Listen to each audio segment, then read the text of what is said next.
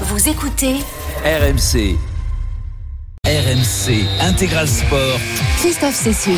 C'est parti, c'est parti pour une belle après-midi de, de sport sur RMC comme tous les dimanches, comme tous les, tous les samedis, tous les directs évidemment sont à vivre euh, sur l'antenne d'RMC après-midi et soirée évidemment avec euh, ce soir le choc de la euh, quatrième journée de, de Ligue 1 qui va donc opposer l'Olympique lyonnais au Paris Saint-Germain. On en parlera dans un instant. Le foot, eh bien ça commence dès 13h, vous le savez, tous tous les dimanches après-midi avec euh, ce match qui va nous intéresser aujourd'hui, qui va opposer Toulouse à Clermont. On va y aller euh, dans un instant. Retrouver notre envoyé spécial Romain Malric. Euh, avant cela, je vais quand même vous présenter Sébastien Piocen qui va nous accompagner durant ces, ces deux heures. Salut Seb. Salut Christophe, bonjour à tous. Pour ce match donc entre Toulouse et Clermont, c'est peut-être pas le match le plus excitant de l'après-midi, mais bon, tout de même euh, important pour pour Toulouse qui doit renouer avec avec la victoire. Ça fait un moment qu'ils n'ont plus gagné euh, au stadium. hein. Complètement. Puis au vu le- du monde qu'il y a au stade, j'espère qu'il y aura des buts pour, au moins pour les spectateurs. Je crois qu'on espérait 31 000 spectateurs, 31 comme euh, le chiffre du département. Il y a, il y a une, une star,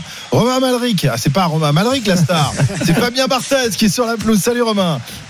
Salut Christophe, salut Seb, salut, Salut à Romain. tous. Ouais, euh, Fabien Barthez qui vient de donner le, le coup d'envoi fictif de ce match en compagnie d'un élu de, de la région parce que en effet, alors il n'y a pas 31 000 exactement. On m'a dit que c'était plutôt aux alentours de 30 000. Ils n'ont pas réussi vraiment à faire les 31 000 spectateurs. Ils se stadium tous, mais il faut bien avouer que pour un stade qui contient un peu moins de 33 000 euh, places, avoir euh, quasiment 30 000 spectateurs pour un Toulouse Clermont qui est quand même pas la plus grosse affiche euh, de Ligue 1 cette saison, c'est déjà une, une prouesse.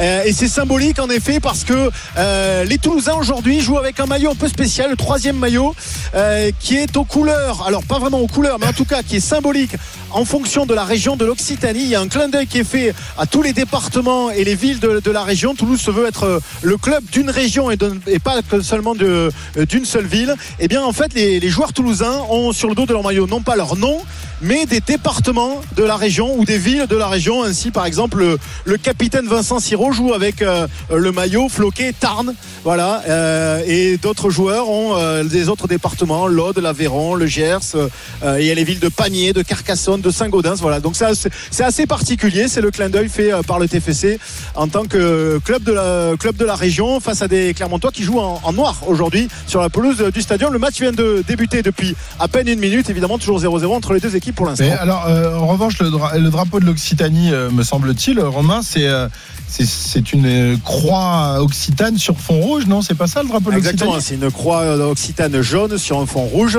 Alors il y a pas, c'est pour ça qu'il n'y a pas les couleurs de l'Occitanie. Le- Ah oui. Les Toulousains jouent quand même avec un maillot blanc et un short, un short violet. Ah ouais. Mais euh, alors c'est très discret, on le voit, on le voit pas sûrement pas à la télé. Je pense que même les spectateurs ne peuvent pas le distinguer. Mais en fait, très discrètement brodé sur le maillot, il y a tous les départements limitrophes de la Haute-Garonne. En fait, c'est un peu l'ancienne région Ouais, C'est ce que, Midi-Pyrénées. ce que j'allais te dire parce que j'ai, Ouais. comme moi j'ai joué à Nîmes, priori il n'y a, pas Ah, le- voilà. a pas le Gard, l'Hérault, parce que là on est plus sur la. Midi-Pyrénées quoi on va dire. Et puis ça, on va pas faire offense à Montpellier et à Nîmes. Ouais, non, non, c'est mais- plus l'ancienne région Midi-Pyrénées. Voilà, voilà. Mais on a rajouté quand même le département de l'Aude, qui était Ouais. l'ancienne région Languedoc-Roussillon, mais qui est limitrophe avec la Haute-Garonne. Voilà. Donc ça fait neuf Qu'est-ce qu'ils ont départements. été encore inventés comme truc Non, mais c'est pas possible. C'est du marketing, tout ça. C'est pour Ah, essayer mais de je suis vendre sûr le que c'est un maillot, maillot qui se vendra très bien. Ah bah ouais, ouais, c'est un bah maillot qui va tous- les gens qui a- habitent dans le département du Gers, ils vont avoir, envie d'acheter le maillot. C'est une, une- une bien partie, joué, non, une mais partie de l'Occitanie quoi. moi. Une Ouais. partie de l'Occitanie. Et, et vous savez qui était l'ambassadeur de la région Tarn et- de- du département de Tarn-et-Garonne lors de la présentation de la vidéo de ce maillot?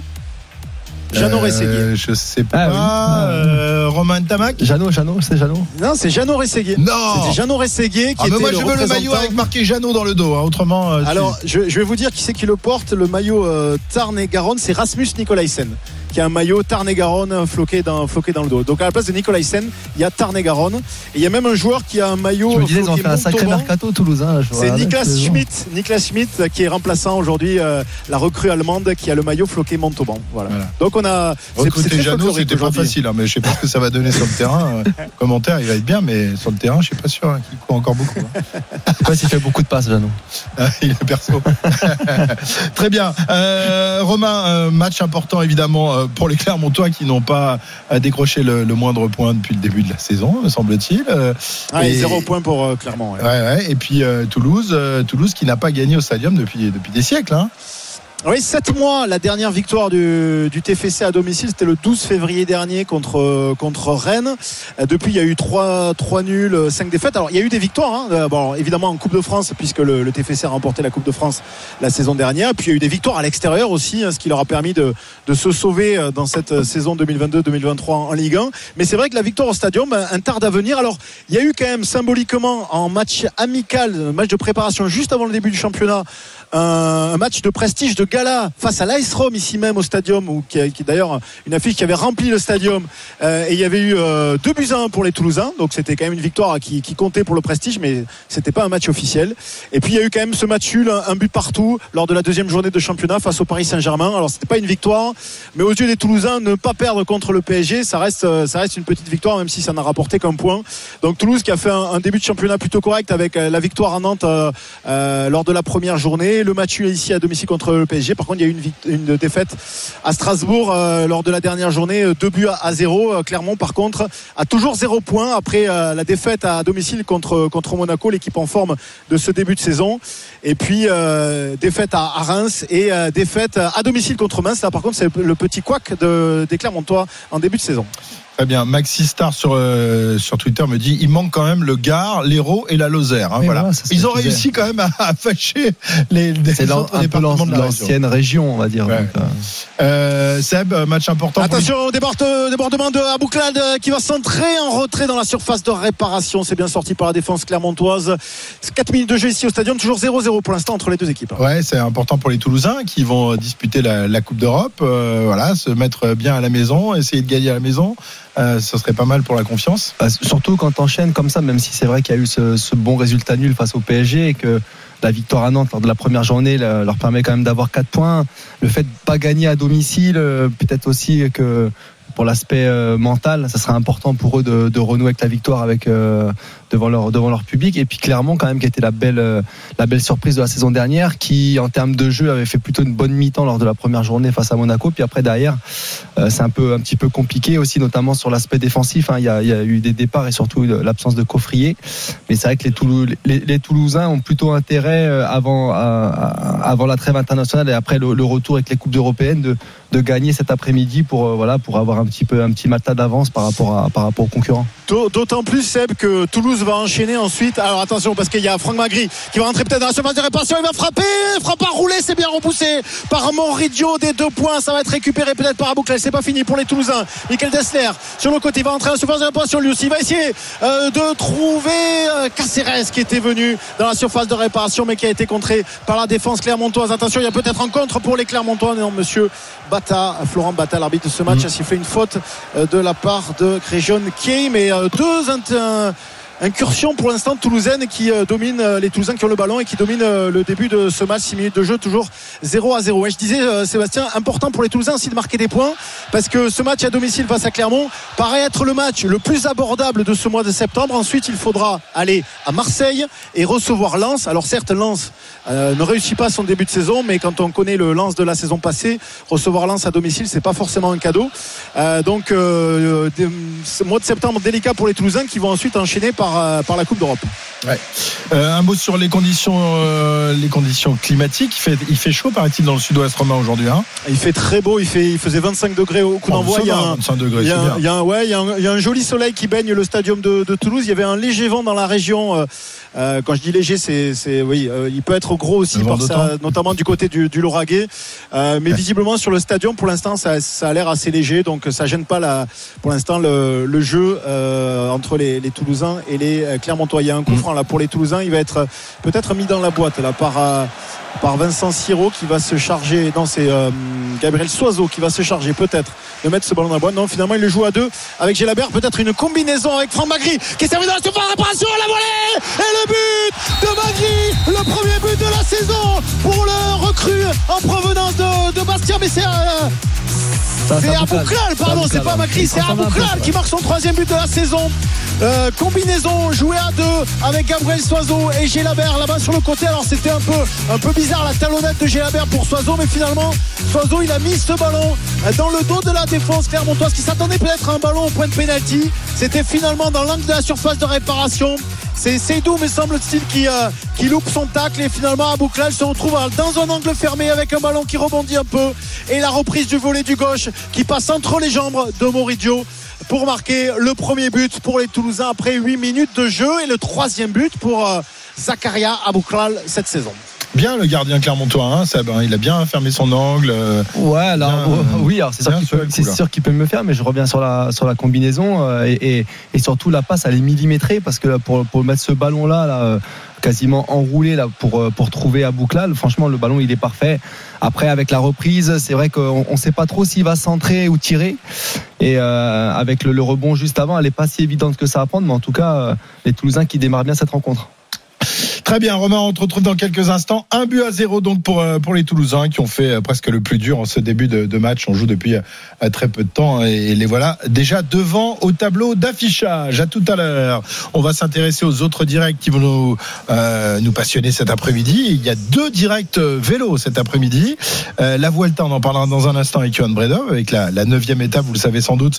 Lenny Martinez n'est plus le leader de ce Tour d'Espagne. Il a perdu son beau maillot rouge hier et c'est désormais l'Américain Sepkus euh, qui est le leader de, cette course. Aujourd'hui, eh ben, il va encore y avoir une très belle étape avec l'arrivée au col de la Cruz de Caravaca. On en parlera dans un instant avec Johan Bredo. Et puis, euh, autre course qui se déroule en, Bretagne, le Grand Prix de, de Ploué, la, Bretagne classique, évidemment. Pierre-Yves Leroux n'a pas manqué une, édition depuis 50 ans il sera là une nouvelle fois cet après-midi pour nous faire vivre cette course incroyable avec la présence, s'il vous plaît, messieurs, dames, du champion du monde, euh, Mathieu Van Der Poel, qui en compétition officielle son maillot de champion du monde, son beau maillot arc-en-ciel. Et ça, ça ne fait que ravir, évidemment. Mon ami Pierre-Yves, bonjour monsieur Leroux, comment ça va?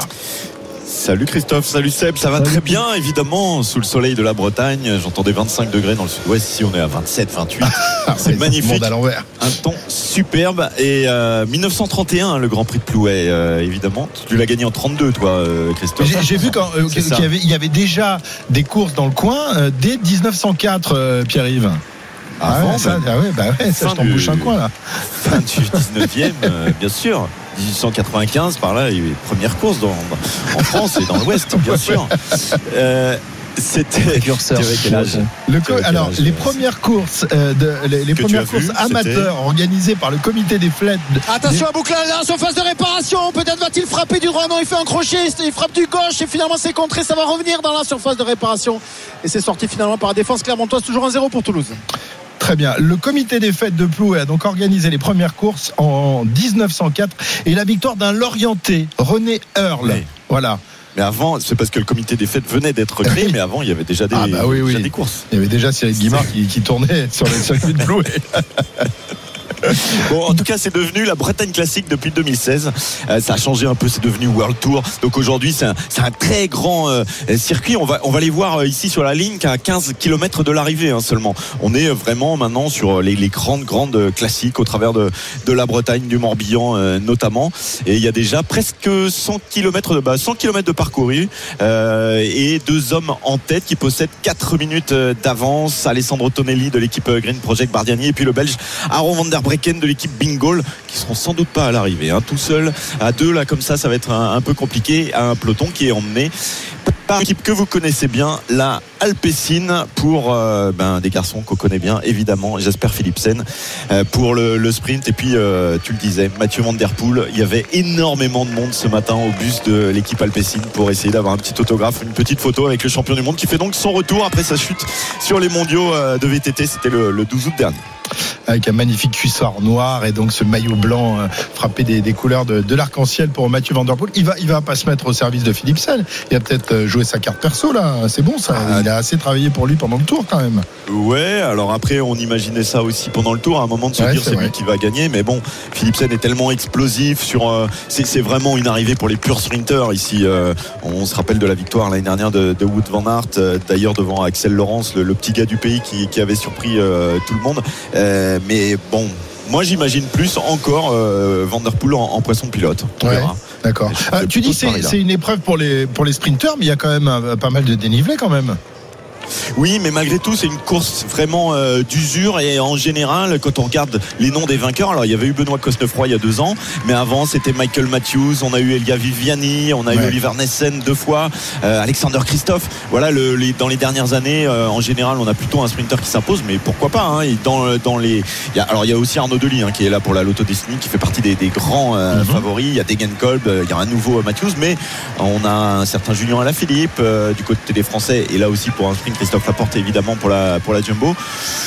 Bon, en général, c'est quand même plutôt un, petit paquet qui arrive. Alors pas un gros paquet, mais des costauds qui arrivent à tenir 250 km. Faut pouvoir. Et euh, voilà un petit groupe d'une trentaine. C'est souvent le, le- le scénario. Pourquoi pas une histoire différente On verra euh, tout à l'heure. Mais je mise quand même plutôt sur un, un Philipsen ou un Deli euh, pour l'arrivée tout à l'heure. On verra. C'est vrai que tu as été, t'as été très bon dans les paris RMC. euh, tu m'as grillé sur, sur Ah le fil, je- sur les Champs-Élysées. Ça fait as marrer Johan qui est en face de moi, qui se rappelle de ce moment avec délectation. Voilà. Donc je, je ne pourrais plus me moquer. Oh tes- le but de Franck Magri Cette fois-ci, c'est lui qui a frappé le ballon servi dans la surface de réparation fort, par hein. César Gélabert dans le dos de la défense encore une fois de Clermont. Et finalement Franck Magri qui rentre dans la surface, qui a le temps même de se mettre sur son pied droit pour enrouler le ballon dans la lucarne de Moridio. C'est le deuxième but des Toulousains et c'est euh, le premier pour Franck Magri euh, qui euh, est en provenance de, de Bastia. Il jouait à Bastia la saison dernière. C'est son premier but sous les couleurs euh, du TFC en Ligue 1. Mais quel but, quelle frappe enroulée. Sébastien Piocel aura sûrement euh, apprécié le geste est technique. C'est vrai que le défenseur met du temps à monter sur lui. Il a le temps d'enrouler la frappe et elle est, elle est magnifique dans la lucarne. Ouais, Je- il a- cet franchement, je le connaissais pas. Et, euh, franchement, euh, magnifique frappe. Non, magnifique. euh, Magri, ex-Bastien, hein, qui arrivait euh, lors de ce mercato. C'est vrai que là, au- au-delà, au-delà de la frappe qui est magnifique, Ogier, il met un peu de temps à monter. Et puis surtout, ils ont une grosse difficulté, les, les Clermontois, c'est que avec les trois défenseurs centraux, dès qu'il y a un ballon dans la profondeur, entre les trois, là, à chaque fois, il y a des espaces incroyables. Alors, a priori, il y a, il y a la vidéo, non Je sais pas, il se passe quelque chose. Ouais, il- on attend un petit peu là, Monsieur Bata qui se. Non, non, finalement, non, il, a, il, a, il accepte le but. Je sais même pas pourquoi il y a eu un petit temps de. Il voulait vérifier sûrement la- sur la ligne de hors-jeu, mais il me semble bien quand même, même part part, il part, il part Mhm. vraiment de derrière. Et c'est encore une fois, et c'est pas la première fois qu'il y a un ballon dans le dos de la défense de Clermont, qui vraiment qui trompe la défense, euh, la défense clermontoise. On n'a pas parlé de, de la notion de, tactique, notamment dans la composition d'équipe, mais euh, Martinez Novel, le, coach toulousain, a choisi de rejouer avec euh, trois défenseurs axiaux et des joueurs de couloir face à cette équipe de, de Clermont. Peut-être d'ailleurs pour mieux contrer cette équipe de Clermont. C'est pas forcément l'habitude parce que la semaine dernière à Strasbourg, il avait joué avec quatre défenseurs. Et on a l'impression en tout cas que stratégiquement, pour l'instant, les Toulousains arrivent bien à bloquer les, les Clermontois et surtout, par contre, ils arrivent à passer dans le dos à chaque fois. Ouais, il s'est un peu calqué ouais, sur, euh, sur Clermont au niveau, de la, au niveau de la composition. Par contre, ce que je disais, voilà, c'est que dès l'instant où il y a un ballon qui est, qui joue dans la profondeur, ils sont vraiment en grosse difficulté. Hein. Clermontois, ça manque aussi d'agressivité sur le porteur du ballon. C'est une équipe où on voit qu'elle n'est pas du tout en confiance. Et quand tu es mené 2-0 là, au bout d'un gros quart d'heure, euh, ça, ça va devenir compliqué pour eux.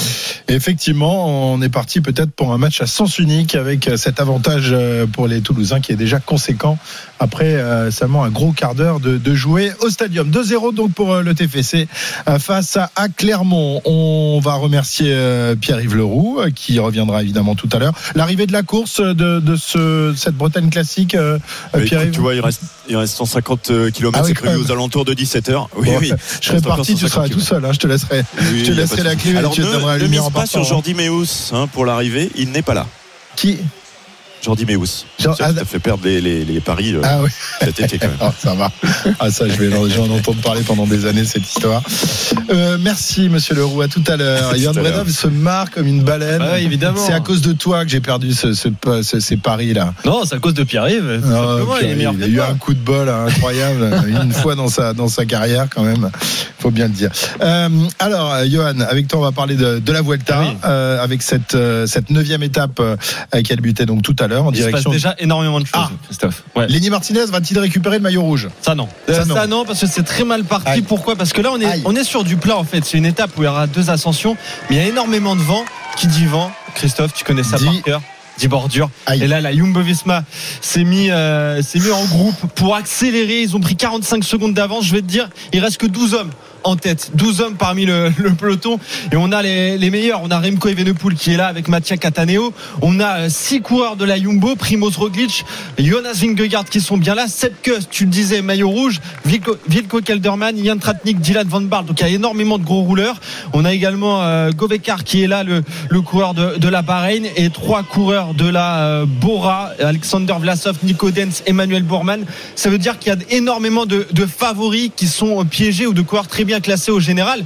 Marc Soler qui était euh, deuxième avant cette étape à 43 secondes piégé, Lenny Martinez piégé, Wood Pouls et Mikel Landa piégés également, Juan Ayuso, Joao Almeida, Henrik Mas.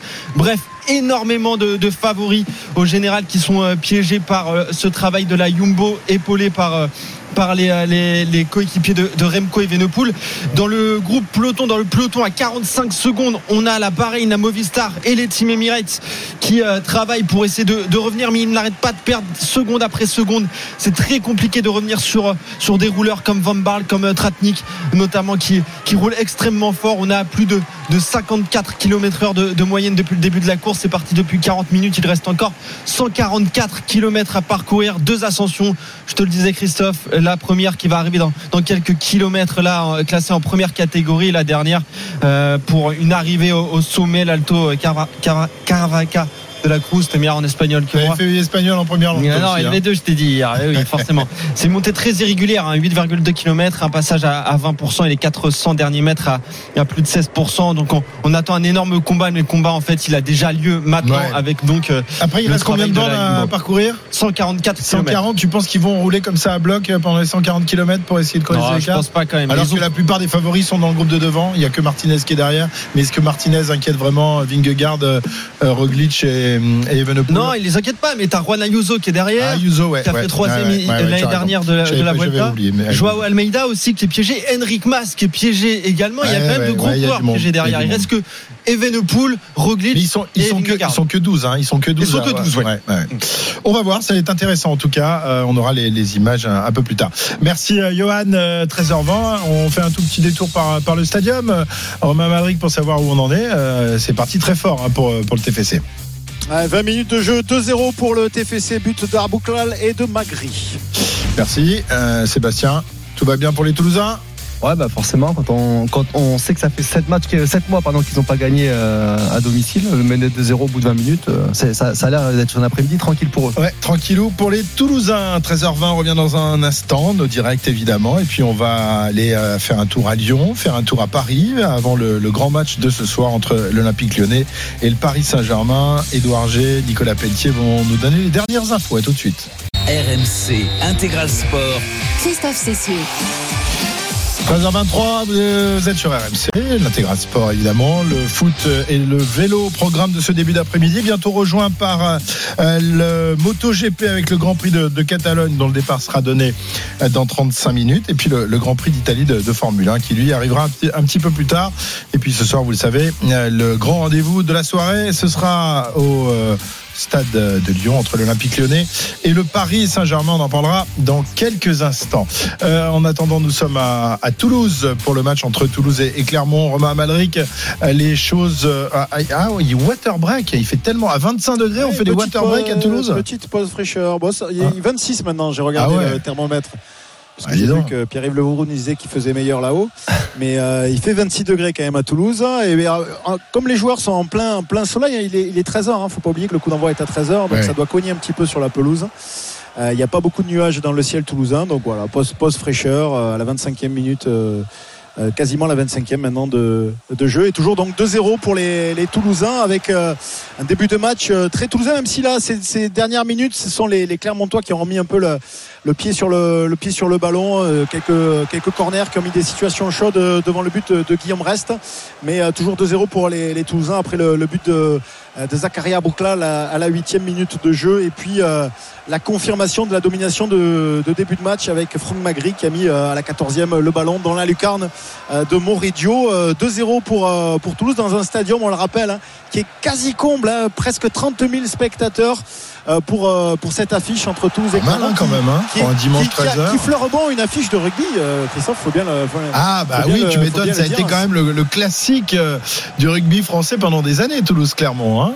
Ah ouais. oui, je pense Pas qu'il y a déjà eu des Toulouse-Clermont au stadium qui ont, qui ont rempli le stadium euh, dans des, dans des Ah, périodes où, euh, où Ouais, c'est possible qu'il y ait eu euh, des, des, euh, Ah, des matchs Toulouse-Clermont au stadium. Faudrait, faudrait ah vérifier ça. mais ouais, ça- sans doute, ça a sans eu- doute, sans doute, sans doute. Ça, a- ça a été des, des grosses affiches euh, il y a une dizaine d'années de ça, au moment où Clermont était euh, au plus haut. Challenger le. Stade C'est un peu Toulousain, moins le cas. ouais. Ouais, c'est un peu moins le cas maintenant, mais ça reviendra peut-être.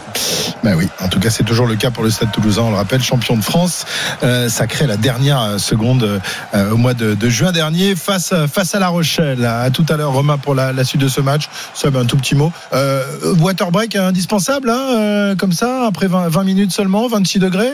On pousse pas un peu le bouchon un peu loin là, non? Non, euh, Non, c'est vrai que l'heure du match, hein, 13h, Ouais, c'est ça, les, organismes, voilà, donc j'espère qu'il n'y aura pas trop de, de temps additionnel du coup. Ah oui, on va finir à, à 17h avec cette histoire-là.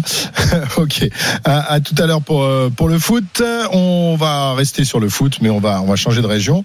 On va aller euh, à Lyon euh, pour cette rencontre ce soir, 20h45, entre l'Olympique lyonnais et le Paris Saint-Germain. C'est l'une des, premières grosses affiches, même si la, semaine dernière, on avait déjà un PSG Lens. Mais c'est vrai qu'on a de, de gros matchs, de grosses affiches dès le début de, de la saison. On n'en est qu'à la quatrième journée et voir déjà Lyon et, et Paris s'affronter, c'est c'est énorme, même si euh, l'Olympique lyonnais de cette saison n'est pas tout à fait le même qu'il y a euh, quelques saisons en arrière. On va parler du PSG avec Nico Pelletier dans un instant. Il est déjà là. Salut Nico. Salut messieurs, salut à tous. Tu vas nous parler d'un petit, d'un petit, d'un néo-parisien qui était, qui était euh, Il lyonnais il y a, il y a quatre jours, voilà, et qui va peut-être jouer ce soir contre contre son club. Euh, et puis on va avec avec Édouard G parler de la la bagarre des chefs à l'Olympique Lyonnais, qui qui l'occupe oh, depuis des semaines maintenant, et on n'en est pas sorti, on n'est pas sorti d'affaire euh, avec Non. cette histoire-là. Salut Édouard. Salut Christophe, salut Seb, salut Nicolas, salut à Bon. tous. Est-ce que JMA sera au, au Parc OL ce soir? Est-ce qu'il aura une, une belle place avec un beau fauteuil, un petit coussin, une Bah, petite bière cas- qui lui sera livrée par son appli et tout ça Enfin bref, euh, la totale Non, quoi. euh, on est au niveau de la coupe de champagne là. Ah oui, oui, pardon, pas de bière. oui, oui, oui, oui, oui. Alors normalement, lui, il a sa, il a dans ses euh, attributs encore de président d'honneur, il a une place de parking, il a une Ah, place de en fonction. Oui, et il a une loge. Donc, euh, qui n'est plus la présidente box, mais il a une loge à lui-même. Donc, euh, pour euh, pour lui-même, normalement, euh, il devrait être dans cette loge-là. Euh, et après, est-ce que euh, il sera dans la loge, la présidente box, euh, à la place aujourd'hui pour ce match important, alors que euh, John Textor, lui, n'est pas là parce que c'est euh, le Labor Day en, aux États-Unis et euh, au niveau familial, c'est très important de euh, de vivre ça pour lui. C'est ce qu'il nous Ah a ouais. expliqué cette semaine. C'est le dans la- 1er mai américain. Exactement. D'accord. Exactement. Donc Fête du travail. voilà, une espèce de fête du travail et donc il a des, des, des obligations familiales qu'il s'est fixées depuis de très longues dates avec ses enfants, avec ses fils et du coup euh, il sera aux États-Unis. John Textor il sera pas là donc euh, si Jean-Michel Aulas est en, en président de boxe, ce qui m'étonnerait, il sera plutôt dans sa, euh, sa Ouais. boxe à lui, euh, sa loge à lui, eh bien il n'y aura pas de, de, de John Textor. Ouais. Pas, Mais pas ce serait quand même- présentiel. Ouais.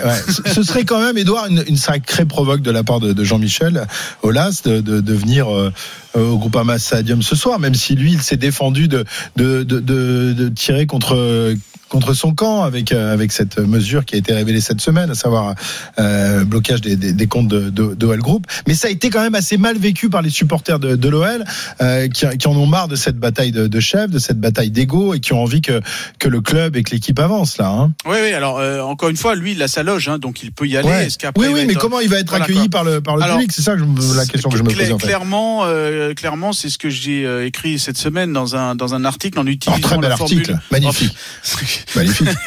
Euh, non, sur le thème, euh, en reprenant la phrase de Thierry Gilardi, euh, pas lui, pas après tout ce qu'il a fait, Ouais. pas ma- et surtout pas maintenant.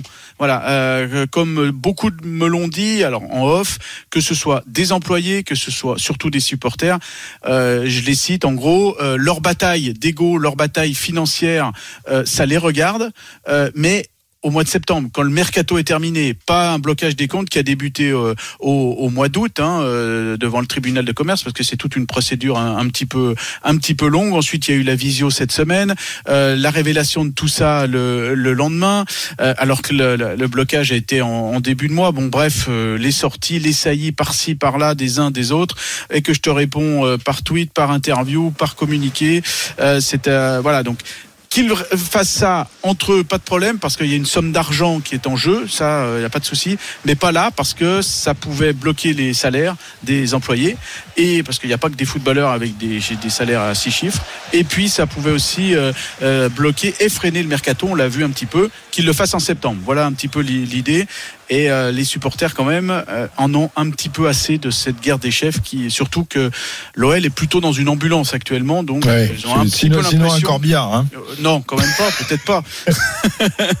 ça, tu voudrais que ce soit dans Mais pas du ça, tout, ça. mais pas du tout. Je ne souhaite pas la- le, le malheur de, de, de cette équipe. C'est, même triste. Enfin, je sais pas ce que ce qu'en pense Seb, mais, mais de voir l'OL dans cet état-là, franchement, on n'a pas envie. On a envie que que des clubs viennent challenger le, le Paris Saint-Germain et des clubs de Ah, le ballon dans la surface de réparation et pénalty pour Clermont. Ah, La sortie de Guillaume reste dans les, dans les pieds.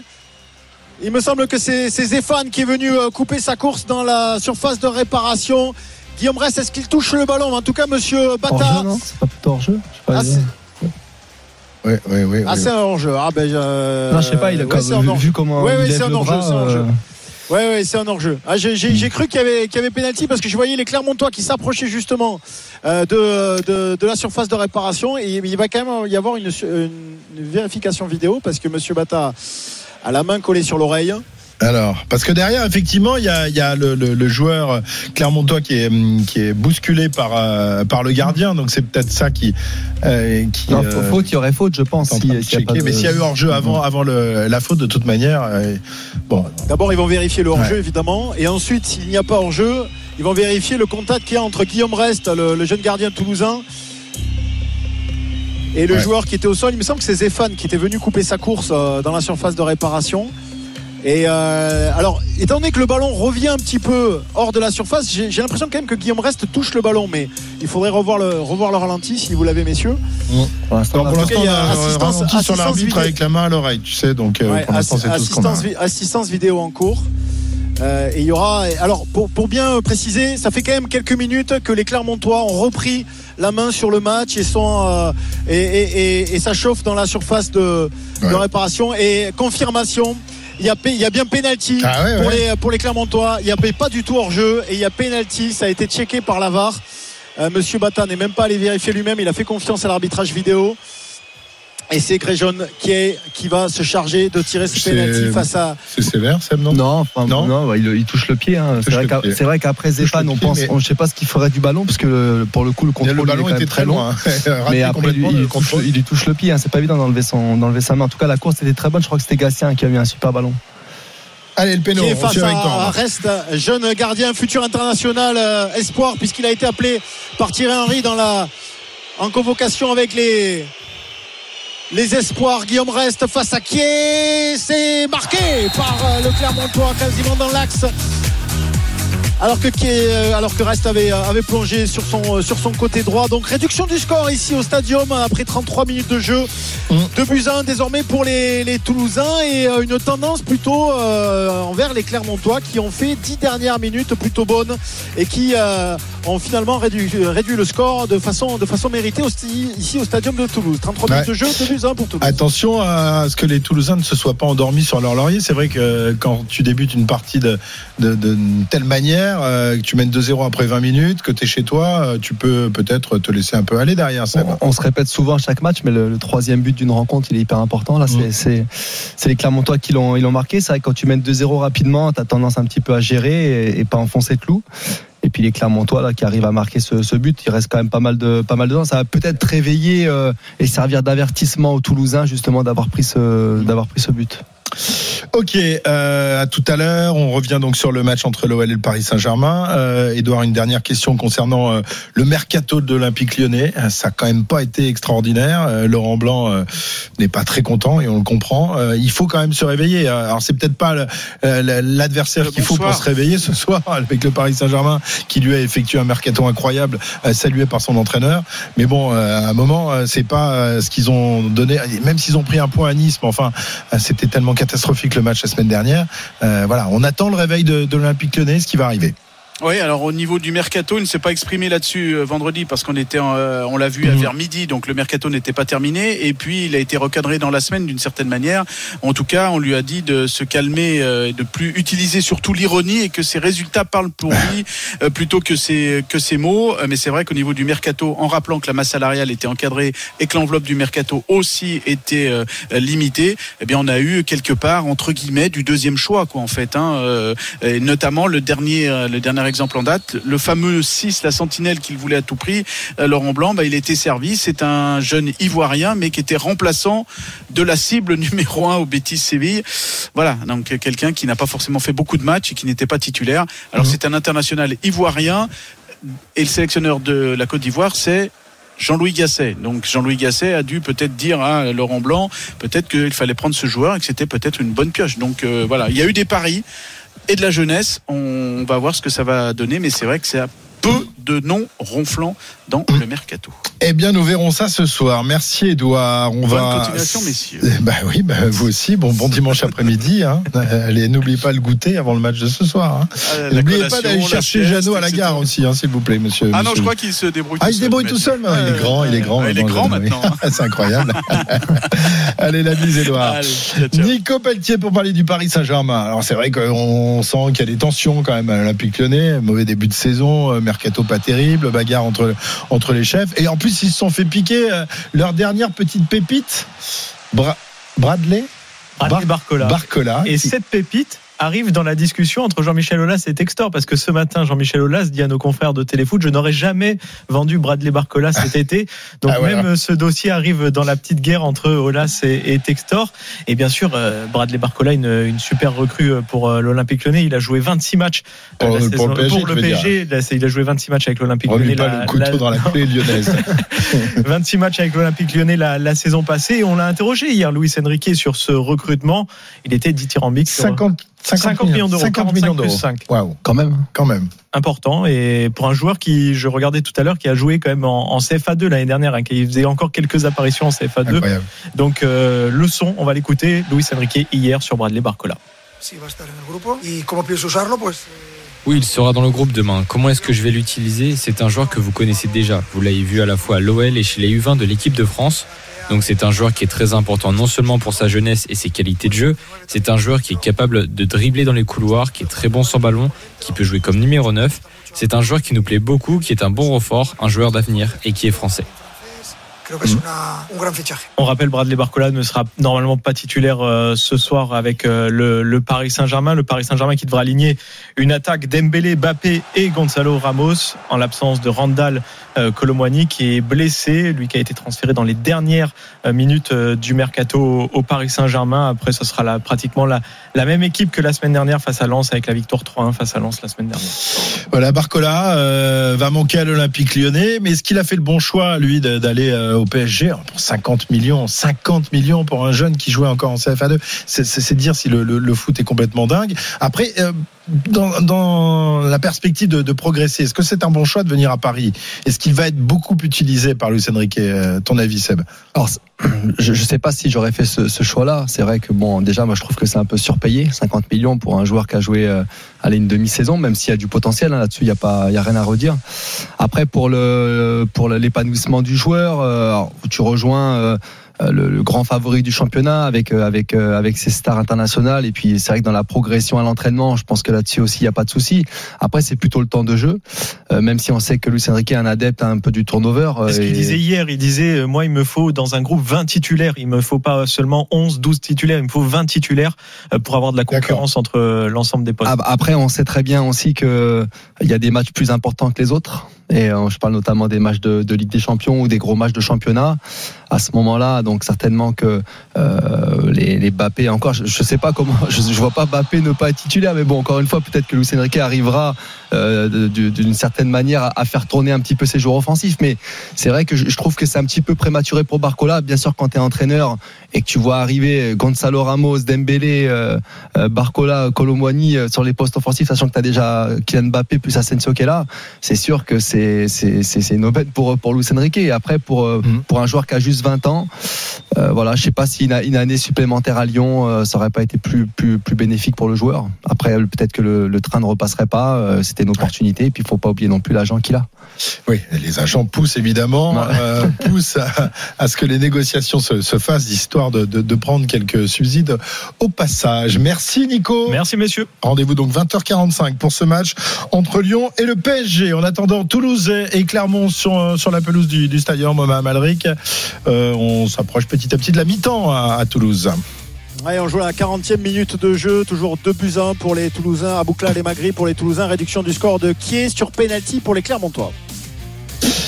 Merci Romain. Euh, le vélo avec la, la Vuelta, on en parlait tout à l'heure avec toi, euh, Johan. Euh, situation euh, compliquée en tête avec avec des hommes, des parmi les, les favoris qui ont pris, qui ont bénéficié du vent, qui ont fait quelques petites Ouais, bordures. Exactement, c'est la Jumbo Visma qui avait initié ces, ces coups de C'est bordure. toujours en, en- Non, en s'est regroupé dans la première Ah, ascension, les coureurs là qui sont dans la première ascension classée en, en première catégorie, El Puerto Casas de Marina La Perdis. Voilà une, une immense ascension assez tôt quand même dans, l'étape, même si c'est l'étape pour l'instant la plus rapide de cette Vuelta. Cinq hommes en tête, euh, Lennart Kamna parmi eux, euh, Ruben Fernandez encore Daniel Navarro qui possède 24 secondes d'avance donc sur le peloton qui est groupé maintenant. Merci Johan, il est 13h41, vous êtes sur RMC. Dans un instant, on va parler euh, sport méca avec euh, un Grand Prix de MotoGP, ça se passe en Catalogne, et Grand Prix de Formule 1, ça se passe en Italie, à Monza. Paul Lafitte euh, et notre ami Jean-Luc Roy pour évoquer ces deux Grands Prix. Le premier c'était à 14h, le deuxième à 15h. Ne ratez rien du foot sur RMC. Ce soir à 20h45, dernier match de la quatrième journée de Ligue 1, Olympique lyonnais, Paris Saint-Germain. RMC Intégral Sport. Christophe Cessieux. 13h45 sur RMC, on va rentrer dans, dans un instant dans le temps additionnel de la première mi-temps du match entre Toulouse et, et Clermont. Romain Malric, 5 minutes de temps additionnel. Ah bon, on ne lésine pas avec le temps additionnel à Toulouse. Hein Oui, on se régale. Il fait beau ici à Toulouse. On, l'a- précisé, 26, euh, 26 degrés. Il y a même eu euh, euh, la pause fraîcheur. Toujours 2 buts à 1 pour les, les Toulousains.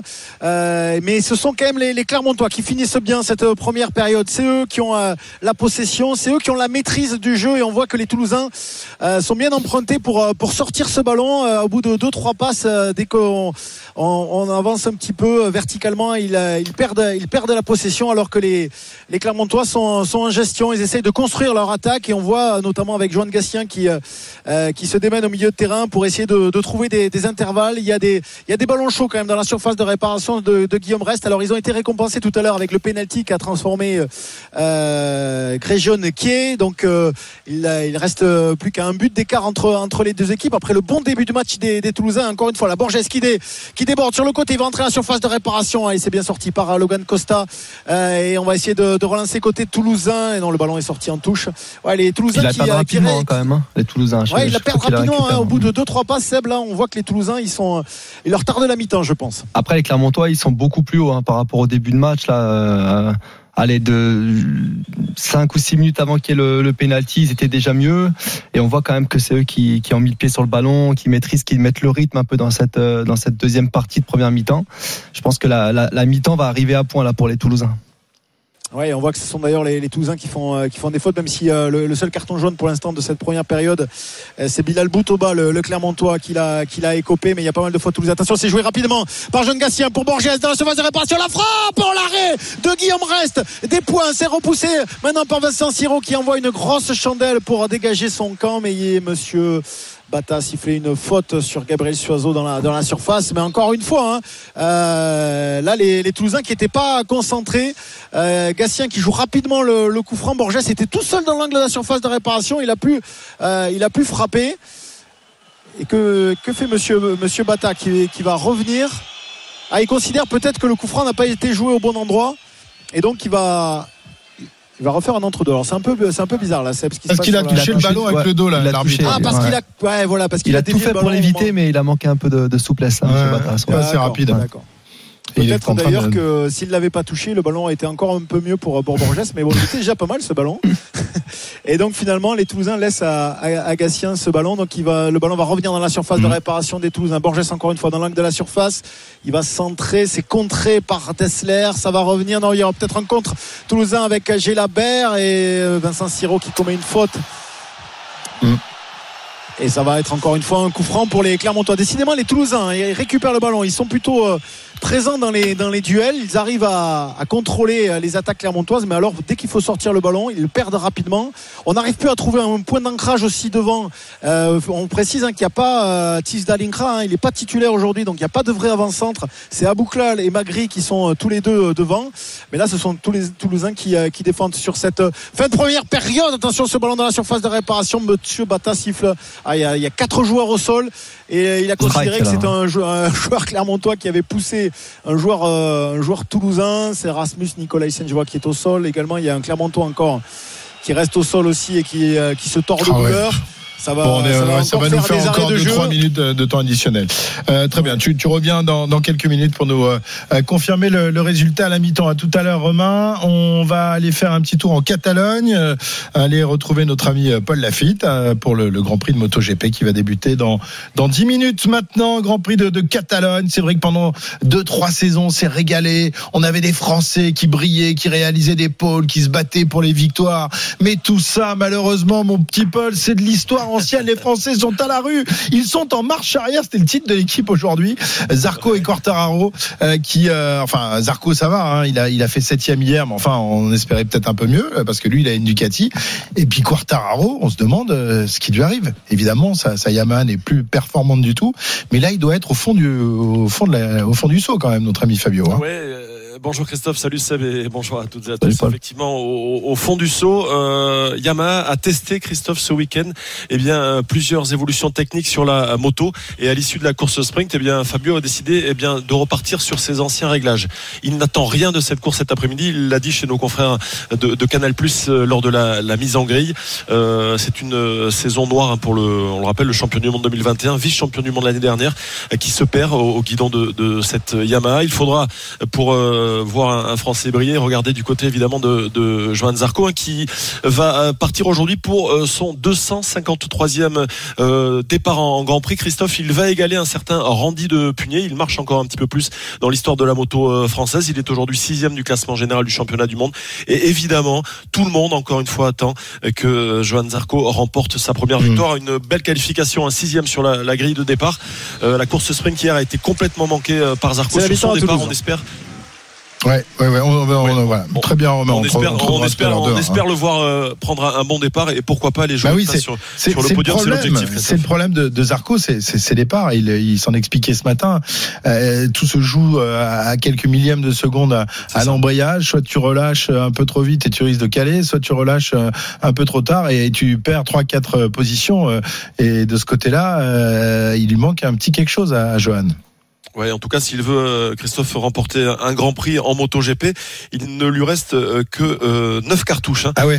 Après c'est terminé. il, Tu veux euh, dire que l'année prochaine avec bah, Honda c'est fini. Il peut plus espérer. Euh, sur euh, ouais, je- chez LCR Honda, euh, ça risque d'être quand même euh, compliqué. Euh, une dernière info qui est euh, d'importance Marco Bezzecchi, euh, qui évolue dans le team VR46 hein, de Valentino Rossi, euh, conservera son guidon euh, chez VR46. Il n'ira donc pas chez chez chez Pramac, ce qui veut dire que eh bien il y aurait peut-être une possibilité de voir peut-être pourquoi pas euh, un pilote espagnol partir euh, chez euh, chez Pramac et, et pourquoi pas voir Johan Zarco non pas aller chez Honda LCR mais dans le team Honda Repsol où évolue un certain Marc Marquez au, au jeu des chaises musicales. On pourrait pourquoi pas s'attendre à de nouveaux changements en tout cas d'ici à la, à la fin de la saison. Mais cet après-midi il sera bien sur cette Ducati du team Pramac Christophe pour aller jouer on l'espère le, le, le podium et redonner un petit peu de, de couleur à la moto française.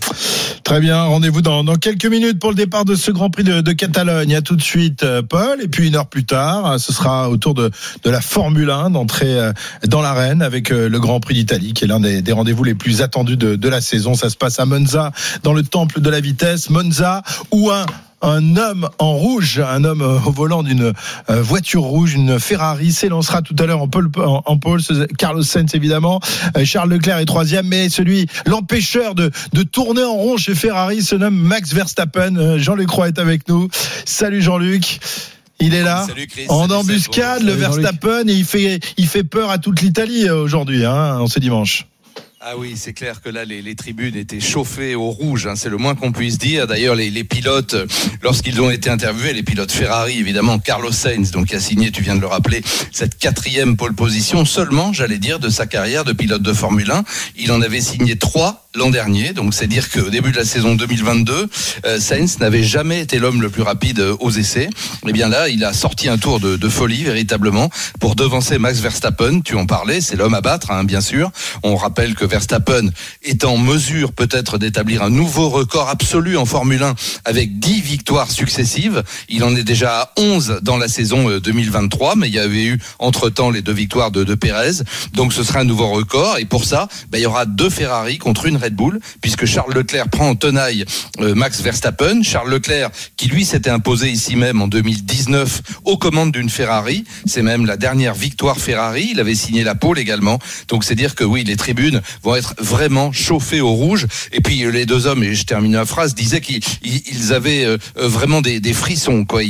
En, en entendant ce public les soutenir, déjà à chaque sortie des stands à Monza, faut avoir vécu ça au moins une fois dans sa vie. C'est une clameur incroyable qui s'échappe des tribunes tout le long du circuit. T'as même pas besoin de la télévision pour savoir où sont les voitures rouges. Tu entends le public qui hurle tout autour. Enfin, c'est absolument fabuleux. Et je crois que là, évidemment, le, le- ce qu'on pourrait souhaiter, c'est une victoire Ferrari d'abord pour Ah ouais, relancer le bah championnat. oui, oui. Ah bah oui. ouais, bah c'est clair. Ah bah oui. Mais Oh, ça va je- être j'en dur. connais, à part, à part en Hollande, j'en connais peu qui souhaitent une victoire de Verstappen cet après-midi quand même. Hein. Oui, oui, bah écoute, de toute façon, euh, il, il exerce une telle domination au championnat. On va en rappeler les- Autriche, ouais, en Autriche aussi, parce qu'ils aiment bien Bull. Oui, oui, oui. 339 points au classement général provisoire. Pérez, le deuxième, son équipier, n'est qu'à 201. Et le troisième, Alonso, à 168. C'est-à-dire le troisième à moins de la moitié des points. Et ce qui est encore plus impressionnant, évidemment, c'est en championnat constructeur, puisque là, Red Bull totalise 540 points. Et le deuxième, Mercedes, n'en totalise que 255. Donc tu vois, plus de deux fois le nombre de points. C'est absolument ahurissant. Alors bon, on va voir ce qui se passe. hein. C'est sûr que euh, normalement, le pit stop coûte cher ici. Ça coûte 25 secondes parce que c'est en pleine ligne droite. Et tu sais que les monoplaces frôlent les 350 km heure dans cette ligne droite des stands. Il y a trois freinages absolument énormes, notamment celui pour la, la- la première chicane. Alors l'an dernier, malgré tout, il y avait eu deux arrêts au stand. Pourquoi? Eh bien parce qu'il y avait eu un virtual safety car au 12e tour. Euh, J'ai vérifié tout ça et c'était suite à, à l'abandon à, à l'époque euh, justement de l'Aston Martin de, hum, je vais y arriver, euh, Aston. Martin, c'était Vettel, Ah, c'était Vettel. Ah oui, ah qui oui, y était tombé en panne. Ah oui. ouais. Et puis on avait eu un safety car, alors un, un complet au 47e tour après l'abandon cette fois de Daniel Ricciardo. Donc bon, les deux n'étant plus là, ils vont pas abandonner forcément. Donc c'est un joke bien sûr.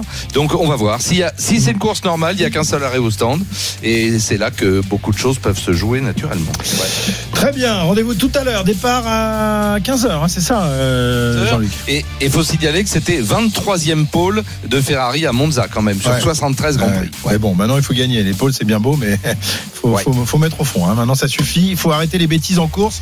Et on espère évidemment que Carlos et, et- et Charles euh, vont faire briller les, les couleurs euh, rouges de la Ferrari et de la Scuderia. À tout à l'heure, Jean-Luc, à pour euh, le départ de ce Grand Prix. 13h56 et donc la mi-temps au stadium. Je vous rappelle que Toulouse mène 2 buts à 1 euh, face à Clermont. Et puis, on va dans un instant repartir sur nos deux courses de vélo. La neuvième étape de la Vuelta en direction du col de la Cruz de Caravaca et le Grand Prix de Ploué. Et puis évidemment à 14h, notre mag olympique comme tous les dimanches. À tout de suite. RMC Intégral Sport. Christophe Cécile. 14h02 sur RMC, les directs s'enchaînent. Euh, Nous sommes à la mi-temps du match entre Toulouse et Clermont. On va y retourner dans un instant. La Vuelta également, le Grand Prix de Ploué. Ça, c'est l'actualité cycliste. Et puis dans un instant, le départ du Grand Prix de Catalogne, euh, Grand Prix de MotoGP. On va vivre ça avec euh, Paul Lafitte. Les motos qui sont en train de, de s'arrêter sur la grille de départ après le, le tour de, de chauffe, Paul. Oui, c'est ça, Christophe. Les 22 pilotes sont eh bien sur cette grille de départ. Les feux qui sont au rouge. La pole pour Pecco Bagnaia devant Aleix Espargaro qui a remporté hier la course sprint. Le premier Français, le mieux placé sur cette grille de départ, c'est Johan Zarco qui cette fois-ci a fait un bon départ, même si le all shot sera réalisé par l'auteur de la pole position, Pecco Bagnaia, devant Jorge Martin, me semble-t-il. Attention à ne pas se faire tasser. Oh, et Johan Zarco qui chute. Johan Zarco qui chute et il y a déjà quatre pilotes Non. qui sont au sol. Un pilote de la Team Vert 46 voilà. Oh attention Et c'est Pecco Bagnaia qui se fait rouler dessus Christophe. Drapeau rouge évidemment. Terrible chute. Il y a eu eu plusieurs chutes et là on voit Paolo Ciabatti, le, le team manager euh, de chez Ducati, euh, qui s'est pris la tête à deux mains. Pecco Bagnaia est allongé et bien sur le sol à l'issue ouais, euh, eh bien du premier virage. Il est euh, au sol évidemment. euh, les médecins qui s'affairent autour du pilote italien, le, le champion du monde en titre, un drapeau rouge, on, on le rappelle. Alors il y avait eu euh, lors du premier virage un contact avec Johan Zarco. Il y avait eu une euh, Ducati du team Grésini qui est partie au sol. Il y a, me semble-t-il, également Marco Benzecchi ou euh, le demi-frère de Valentino Rossi qui lui aussi est peut-être euh, parti au tapis. Mais c'est sur l'enchaînement du deuxième virage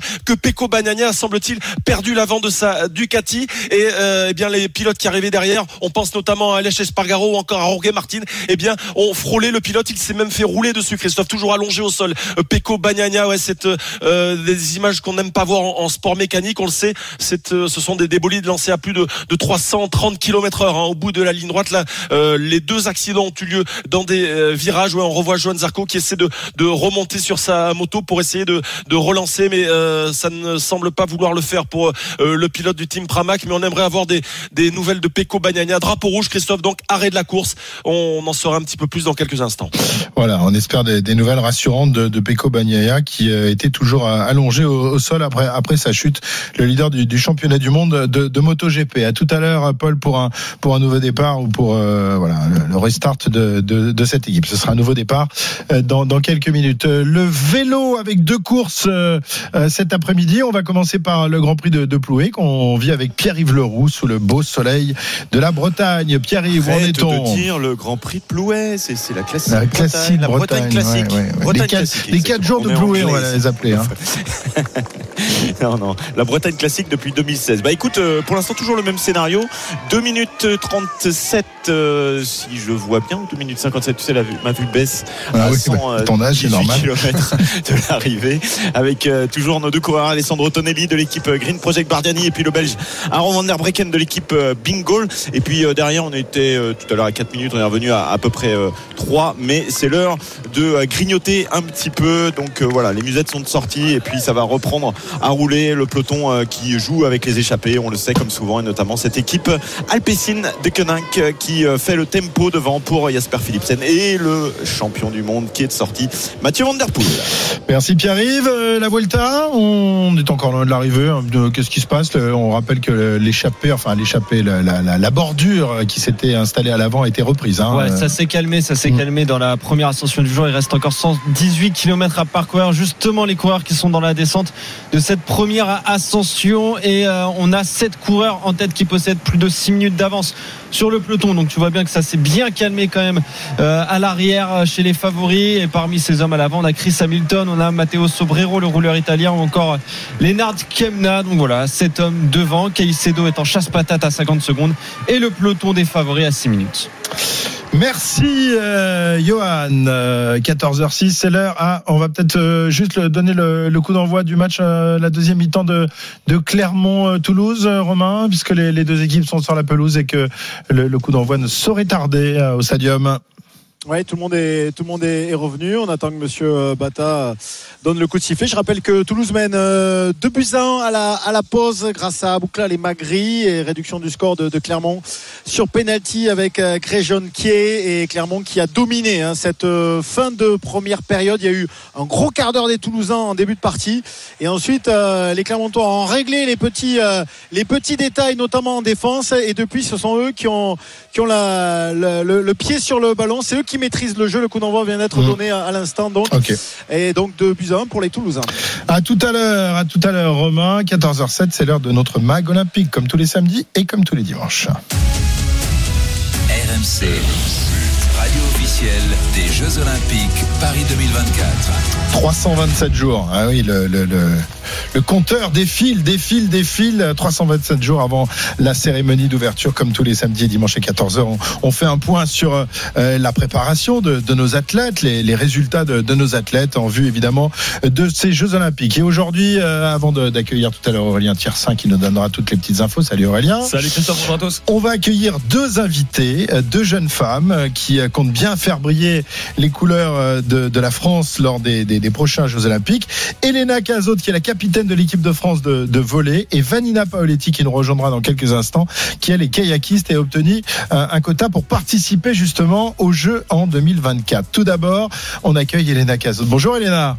Bonjour. Elena, capitaine, s'il vous plaît, de l'équipe de France de volley, euh, qui est allée en quart de finale du dernier Euro euh, et qui malheureusement est tombée sur sur l'Italie, qui est quand même la la nation dominante euh, dans dans le volley dans le volley féminin. Donc il y aura pas de de demi-finale, mais Elena, on, on sent vraiment que cette équipe de, de France de volley est en progression et on se dit pourquoi pas rêver d'une petite médaille dans quelques dans quelques mois à Paris. Euh, J'imagine que c'est l'ambition de, toute l'équipe que tu diriges. Oui, c'est sûr qu'on a toujours une ambition euh, de, gagner euh, une médaille, que peu importe les compétitions. Après, on sait que les Jeux Olympiques, c'est quand même une grosse compétition euh, avec de, très belles nations du volet. Donc voilà, on sait que ça va pas être facile. Mais, euh, mais voilà, on progresse petit à petit. On, on est de, de, du parcours qu'on a fait cet été. On sait que le chemin est encore long, mais euh, voilà, on, on, se donne le droit de, de rêver et de, de, continuer notre progression. Et, euh, et on verra bien ce, que, ce qui arrivera au, au, au JO. Je crois que c'est la, la, première fois qu'une équipe de volley féminin français participe, participera aux Jeux Olympiques, Elena. Vous êtes des pionnières en quelque sorte. Oui, oui, c'est ça. C'est la première fois. Ah ouais, bah, c'est incroyable ça quand même. C'est-à-dire que. Et en plus à Paris. Et en plus à Paris. C'était une qualification automatique ou il fallait quand même aller chercher sa, sa qualif Comment ça, ça, se passe Non, non, non, c'était euh, automatique. Vu que c'était en France, on a été qualifié d'office. Ah, ça, heureusement. Mais bon, avec les, les beaux résultats que, que, vous avez obtenus, euh, euh, ça aurait pu se faire. Qu'est-ce qu'il fallait en fait pour, euh, pour, pour les autres nations pour, pour se qualifier pour Paris Elles vont avoir un tournoi de qualification. Ah, il y a un tournoi, d'accord. Fin septembre, c'est ça. Il y a Ouais. des poules de six équipes, trois poules de six, il me semble, ou sept. Ouais. Et, euh, et voilà, et c'est les, euh, les deux premières qui passent. Et après, euh, ça se fera au ranking mondial euh, sur une compétition à la VNL l'année prochaine.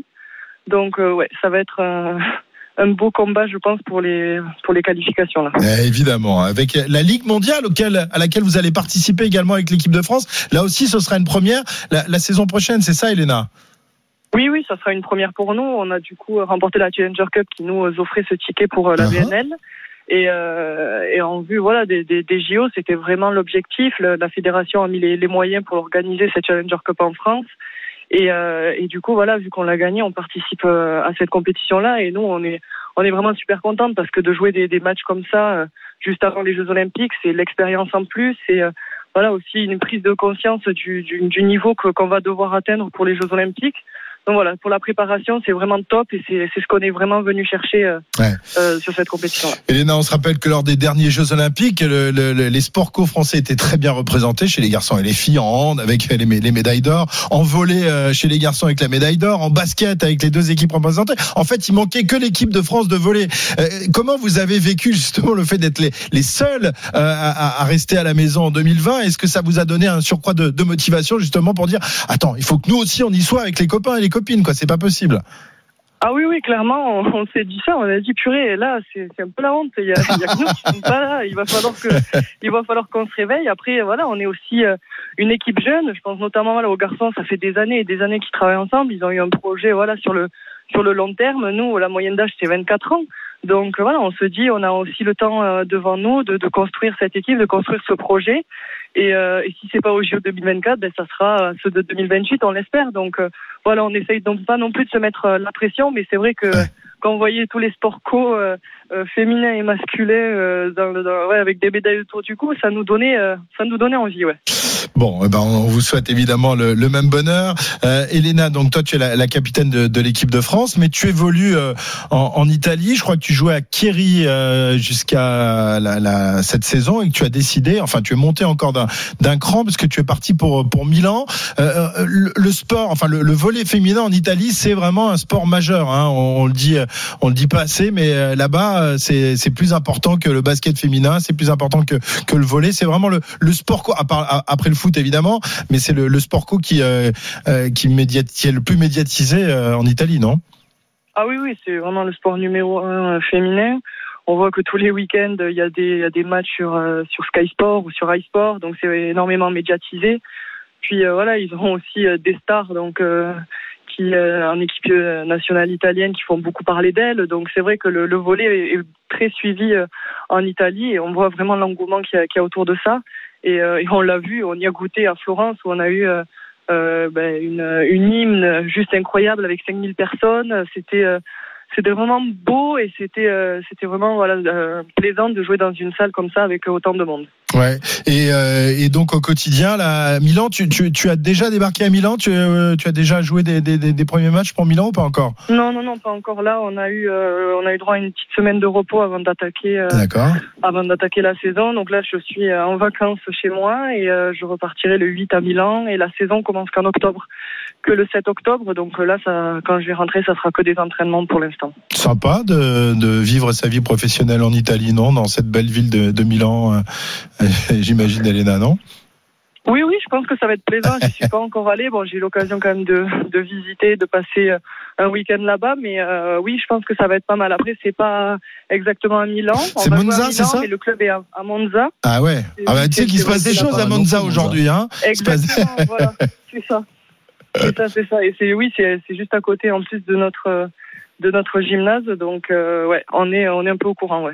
Bon, eh ben Elena, je te souhaite une très belle saison et puis euh, surtout euh, de, de très beaux Jeux Olympiques. Les, les prochaines compétitions avant les Jeux, donc tu le disais, la, la Ligue mondiale, il y aura d'autres rassemblements avec l'équipe de France? Euh, ça sera directement la Ligue mondiale. Ça, vu que les Jeux Olympiques euh, ben, sont euh, fin juillet, euh, la Ligue mondiale a été avancée, donc ça commencera euh, ouais, à partir de mai, euh, pendant un mois jusqu'à mi-juin. Donc ça sera vraiment la première compétition. Merci Elena, bonne saison, bonnes Merci vacances, beaucoup. profite bien et puis euh, et puis à très bientôt avec avec l'équipe de France de, de volley donc euh, qui sera en lice euh, lors des Jeux de Paris dans dans quelques mois. Avant de d'accueillir notre deuxième invité, on va on va aller euh, faire un point en, en Catalogne tout de même parce que vous l'avez euh, vécu tout à l'heure, ça a été le, le chaos lors du premier départ de ce Grand Prix de, de Catalogne avec euh, deux chutes collectives. La première qui a mis euh, au sol quatre pilotes et, et, et la deuxième qui en a mis euh, deux supplémentaires, dont euh, Bagnaia, le leader du championnat du monde et- et le champion du monde en titre. Euh, Est-ce qu'on a des, des nouvelles euh, de, de Bagnaia, euh, Oui, alors, Paul Non. des nouvelles, il a, il, il a été emmené au, centre médical de, de Montmélo hein, sur le, le circuit de, de Barcelone. On a revu évidemment les, les, les images au ralenti. Le premier strike implique quatre pilotes. La faute à Enea Bastianini, le coéquipier de, de Pecco qui a été percuté Johan Zarco, qui lui a percuté Alex Marquez, qui lui a percuté eh bien Marco Benzecchi. Quatre pilotes donc à terre à l'issue du premier virage. Et en fait, Pecco Bagnaia est parti tout seul à la faute à la réaccélération dans le deuxième virage. Un terrible high side. Il passe au-dessus de la moto. Et lorsqu'il se retrouve au sol, eh bien, il ne peut pas être évité par Brad Binder qui lui a roulé sur les deux jambes, Christophe. On a revu euh, ces terribles images au ralenti. Il semblerait quand même euh, très touché au niveau de la jambe droite. On, on revoit encore ces, ces images hein, à la réaccélération à plus de, de 160 km heure. Effectivement, Brad Binder qui ne peut pas éviter le, le champion du monde en titre, qui a donc été amené au centre médical de Montmélo. Il devrait passer des radios euh, dans, dans, dans l'heure qui suit pour euh, connaître l'état de, de ses blessures.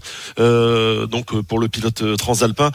Drapeau rouge, on le rappelle, et ce sera une nouvelle procédure de, de départ Ouais. dans un petit peu moins d'un quart d'heure. Christophe, les, les pilotes qui ont pu regagner les stands, hein, les, les pilotes dont on parlait, euh, Zarco, Marquez, euh, Bastianini et Bezzecchi vont pouvoir reprendre le départ. Bon, en tout cas, c'est c'est peut-être un tournant de, de la saison qu'on vit. Hein. On rappelle que Bagnaia est champion du monde en titre, qu'il est leader du championnat, mais si euh, là il est blessé gravement euh, ou même euh, un peu moins gravement, mais il ne pourra sans doute pas disputer les, les prochains grands prix et ce qui pourrait profiter à, à ceux qui, euh, qui le suivent au, au classement du championnat du monde. À tout à l'heure, euh, Paul, pour euh, le restart de ce Grand Prix de, de Catalogne. Le point sur le match entre Toulouse et, et Clermont avec Romain Malric. Nous sommes en deuxième mi-temps désormais, Romain. Ouais, 54 minutes de jeu, toujours 2 buts à 1 pour les Toulousains, mais c'est compliqué, c'est compliqué pour les Toulousains, les Clermontois qui, euh, qui, qui poussent. Il y a eu le, ballon sur la barre de Guillaume Rest, les Clermontois qui, euh, qui poussent, mais pour l'instant qui n'arrivent pas à égaliser 2 buts à 1 après 54 minutes de jeu. Ok, nous poursuivons notre mag olympique avec notre deuxième invité du jour. On a parlé volet avec Elena Cazotti il y a quelques instants. On va parler kayak avec Vanina Paoletti qui est avec nous et qui euh, est allée qualifier son bateau, peut-être pas encore elle, euh, mais elle va nous expliquer pourquoi euh, lors des championnats du monde qui se déroulaient la, la semaine dernière en Allemagne. En tous les cas, euh, le euh, bateau, euh, le, le bateau euh, à deux, le kayak à deux euh, de l'équipe de France sera bien au jeu et peut-être avec Vanina euh, à son bord. Bonjour Vanina Paoletti, bonjour. Bonjour. Vanina, donc euh, euh, tu es allé chercher avec euh, avec Manon Ostende cette, cette qualification pour euh, pour les Jeux. Alors à la différence du volet qui a une qualification automatique euh, en tant que sport co pour pour les Jeux de Paris, en tant que pays organisateur, en kayak, en canoë, euh, il n'y a pas de cela. hein. Il faut aller chercher sa euh, sa qualif euh, sur le plan d'eau. Alors, il y a une qualification par euh, catégorie. Donc, nous, si on n'avait pas qualifié le biplace avec Manon Ostens, il y aurait eu un monoplace euh, kayak dame au JO. Mais du coup, comme on a qualifié le biplace, euh, ça résout le problème. D'accord. Donc ça, c'est, c'est, il y a, y a, voilà, un petit, petit arrangement quand même. On arrive à, à avoir quelques bateaux pour pour l'équipe de France. Alors, euh, je le disais, vous avez qualifié le, le bateau avec euh, avec Manon, mais c'est pas encore certain que ce soit vous qui soyez à bord de, de celui-ci. Co- Comment ça se passe? On, on, on donne pas le, la priorité à, à, à celles qui ont justement qualifié l'embarcation? Alors la priorité non, forcément ça va nous aider euh, dans cette qualification olympique. C'est-à-dire qu'on devait réaliser un, un top 6 pour euh, qualifier le bateau au niveau des règles de sélection du comité international olympique. Et nous, au niveau de notre fédération, il y a d'autres règles de sélection. Du coup, qui impliquent euh, maintenant avec Manon une performance lors d'une Coupe du Monde l'année prochaine en mai. D'accord. Donc il faut que vous performiez à nouveau. Mais vous allez être associés jusqu'au jeu toutes les deux. Vous serez toujours euh, dans, dans, le dans le même bateau, euh, si, si j'ose dire. On espère, oui, on espère qu'à la suite du coup de cette Coupe du Monde, on ira euh, bah, attraper cette qualification nominative pour représenter la France au jeu. Mais comment ça se passe? C'est pas vous qui décidez d'être associé. euh, euh, c'est la fédération qui dit bah tiens elle elle va être bien avec avec celle-là. Elles sont elles sont performantes toutes les deux. Elles sont complémentaires. C'est pas les filles qui décident de, de, faire équipe? Non, c'est pas nous qui décidons. En fait, on est un sport particulier dans le sens où on est un sport à la fois individuel avec le monoplace et à la fois d'équipe avec le biplace et le quatre places. Du coup, une partie de nos sélections équipe de France se déroule en monoplace. Et à l'issue des sélections, c'est le staff qui fait des choix stratégiques euh, en fonction et des perfs et euh, de la compatibilité des athlètes dans les équipages. Oui, parce que c'est important quand même euh, quand on fait du, du kayak à deux, de, de bien se connaître, de d'être complémentaires, de, de travailler ensemble. Je crois qu'avec Manon Sens, vous vous travaillez pas ensemble depuis très longtemps, Vanina. Oui, c'est ça. C'est que la première saison qu'on fait euh, complètement ensemble. L'année dernière, il y avait eu un petit couac euh, en milieu de saison, donc euh, on n'avait pas terminé ensemble. Mais donc là, c'était notre première saison. On a pu construire le bateau de A à Z, de travailler aussi bien sur les aspects physiologiques que mentaux à deux. Donc c'était super intéressant et on a hâte de voir la suite. Ouais.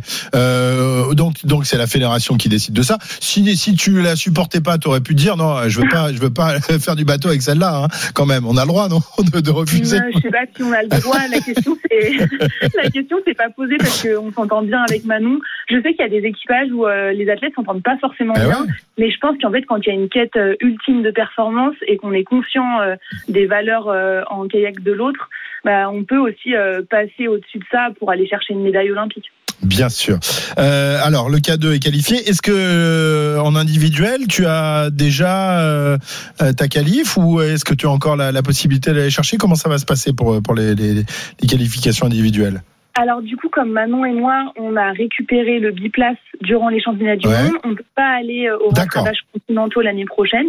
Par contre, euh, en fonction des choix fédéraux, peut-être que l'une de nous concourra le monoplace à Paris. Mais pour l'instant, on est vraiment focalisé euh, sur la progression de ce biplace. D'accord. L'ambition, c'est la médaille. Euh, vous étiez pas loin euh, au championnat du monde, cinquième, je crois. Euh, c'est- C'est dans les cordes, euh, Vanina. C'est- possible d'aller chercher les, les deux places qui vous séparent encore du, du podium? Forcément, on, l'a en tête. Déjà, euh, à Duisbourg, on était très heureuse d'avoir ce quota, mais forcément, il y avait une petite amertume de ne pas avoir euh, accroché une médaille.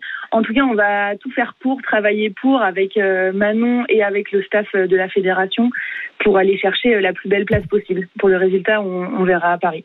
Un tout petit mot sur le, le stade nautique de, de Vers-sur-Marne. C'est là qu'auront lieu les épreuves de, de canoë-kayak et, et d'aviron durant les, Jeux. C'est là où, euh, où tu as euh, presque élu domicile. Toute l'équipe de France est, réunie là-bas.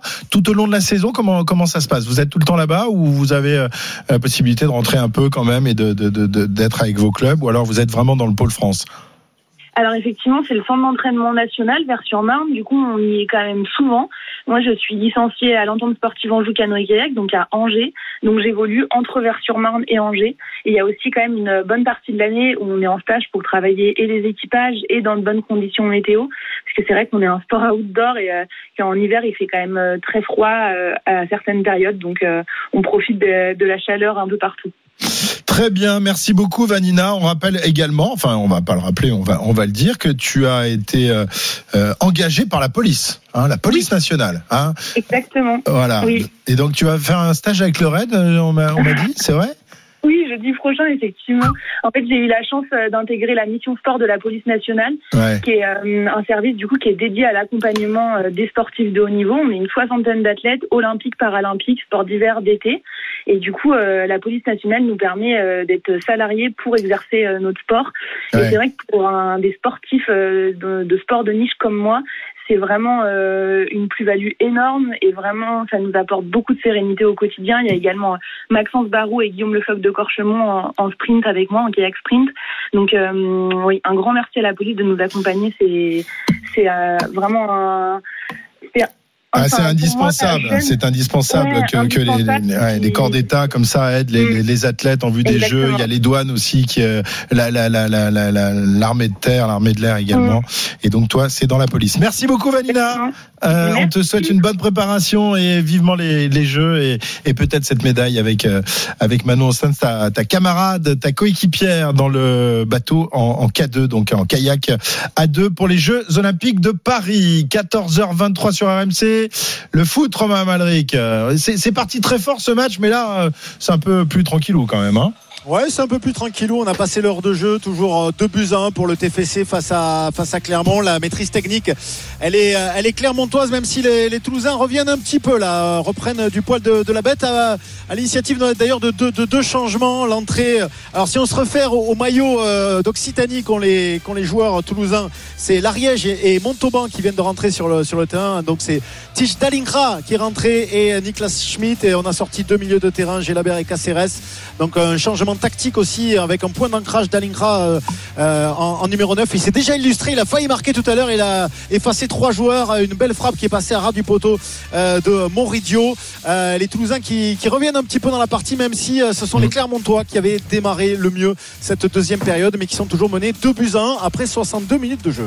Ouais, les, changements là vont, certainement faire du bien, notamment Dalinra. hein. Le, le fait d'avoir aussi trois joueurs offensifs là du côté de Toulouse, euh, euh, il faut euh, que les, défenseurs clermontois soient vigilants. On voit que ça va, ça va beaucoup plus vite. Il s'est déjà créé une occasion, euh, Ah, il fallait un point d'ancrage en tout cas devant pour les Toulousains.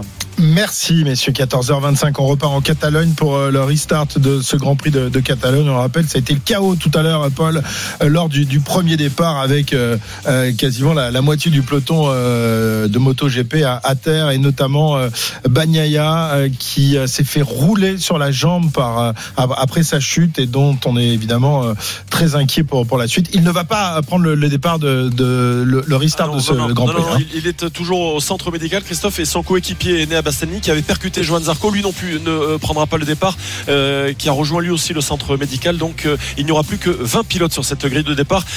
C'est actuellement le deuxième tour de formation et les pilotes vont donc s'immobiliser sur cette, grille de départ donc pour ce 11e rendez-vous de, de la saison de, de MotoGP. On va rester avec toi, euh, Paul, pour, le, le deuxième départ de ce Euh, Grand Prix de Catalogne. Après, on a, on, a, on a vu Christophe une image sympa euh, lorsqu'il a regagné le centre médical euh, en ambulance. Et bien la foule, euh, bien dans la ligne droite, s'est levée dans les gradins pour applaudir, pour applaudir par, pardon Pecco euh. Euh, les pilotes vont donc euh, s'immobiliser sur cette grille de départ. Le poleman ne sera pas là, vous l'avez compris. Pecco Bagnaia euh, blessé, qui s'est fait rouler dessus par Brad Binder. C'est donc le l'Espagnol Aleix Espargaro, vainqueur de la course sprint, euh, qui va donc s'élancer en première position euh, sur cette grille de départ. Nos Français, 6e Johan Zarco et 17e Fabio Quartararo. Les feux euh, qui sont au rouge et qui vont donc euh, s'éteindre. Et cette longue ligne droite ici à Montmélo, 1 km 400. Et là, euh, cette fois-ci, ça semble euh, mieux parti pour euh, Johan Zarco. Attention à ce premier virage, là où il était tombé il y a un petit peu moins euh, d'un quart d'heure. Euh, Cette fois-ci, eh bien le meilleur départ. Ils sont tous prudents. Euh, C'est Jorge Martin qui récupère eh bien la position de pointe. Johan Zarco est en cinquième position. Attention à Miguel Oliveira, carénage contre euh, carénage euh, face à Aleix Espargaro. C'est finalement Maverick Vinales, euh, troisième temps des qualifications, euh, qui est eh bien dans les pots d'échappement de Jorge Martin et le pilote Aprilia qui va peut-être prendre la position de pointe. Ouais, il dépose Jorge Martin dans ce troisième virage ici à Barcelone. Les conditions, euh, Christophe, sont idéales. 27 degrés dans l'air, 33 degrés euh, sur la piste. Nos Français, eh bien, Johan Zarco étant en cinquième position, Fabio Quartararo étant euh, 17e position. Voilà, Christophe, à l'issue donc quasiment de ce premier tour à Barcelone. Même avec des, des pilotes en moins, euh, Fabio, malheureusement, n'arrive pas à tirer son épingle du jeu 17ème. Euh, c'est quand même très très loin pour euh, le pilote niçois. Tout à l'heure, 14h27. On se retrouve dans quelques instants, la suite de notre mag olympique. Et ensuite, on va s'intéresser aussi à la, à la Coupe du Monde de, rugby avec la première conférence de presse tout à l'heure de, de Fabien Galtier à, à 5 jours du grand rendez-vous face All Black. À tout de suite sur RMC. RMC. Le défi hippique avant de, de continuer notre mag olympique. Le défi hippique, c'est l'affaire de Mathieu Zaccanini. C'est son truc, le défi hippique. Ça Exactement. Mathieu Salut Christophe, salut à tous. Euh, on se retrouve pour un défi hippique. Aujourd'hui, le Quintet Plus se dispute sur l'hipporome de Paris-Longchamp. C'est une épreuve très ouverte. Euh, ils ne sont plus que 15 à prendre part à la compétition puisque le numéro 8 Avoc a été déclaré non partant avant l'épreuve. Et c'est une compétition qui va se disputer sur la distance des 2400 mètres. Aujourd'hui, on est avec Arnaud. Salut Arnaud. Oui, bonjour. Alors Arnaud, qui est ton favori dans cette compétition où il y a beaucoup de possibilités? Oui, c'est vrai que c'est ouvert, mais euh, moi je veux bien un des favoris, le 14, Oui. car il a un bon numéro à la corde et il est très régulier et je pense qu'il peut encore euh, viser une bonne place. C'est vrai qu'il reste euh, sur euh, une série de performances très intéressantes avec beaucoup de podiums et notamment une victoire. Nous, on va lui opposer un le numéro 2 au Fisher euh, State qui est entraîné par le crack André Fabre, hein, l'un des meilleurs entraîneurs français. Et on pense qu'à ce niveau de compétition, bah, il pourrait bien faire dans ce handicap. En tout cas, sache Arnaud que si le numéro 14 termine devant le numéro 2, tu reviendras demain pour un nouveau défi. Pique, bonne chance à toi. PMU, merci beaucoup. que les meilleurs gagnent. Jouer comporte des risques. Appelez le 09 74 75 13 13. Appel non surtaxé. Merci Mathieu. 14h31. euh, on poursuit notre, notre mag olympique avec Aurélien Tiersin qui a plein de choses à nous dire. Il y a des choses là, il y a des choses. Ah, il y a des choses. Ouais, il y a ouais, du lourd. Il y a, du lourd. sports. Il y a, il y a Teddy Riner notamment. Du Là, très ça lourd. commence à être costaud, effectivement. C'est pas que des sports euh, que je maîtrise à fond, mais Morgan Ah Maury oui, si, bien nous a tout expliqué, bien sûr. Avec oui, Teddy Riner qui ne sera pas Montpellier du coup pour les championnats d'Europe euh, en novembre prochain. Il a fait le choix plutôt du Grand Chelem d'Abu Dhabi. Ce sera du 24 au 26 octobre.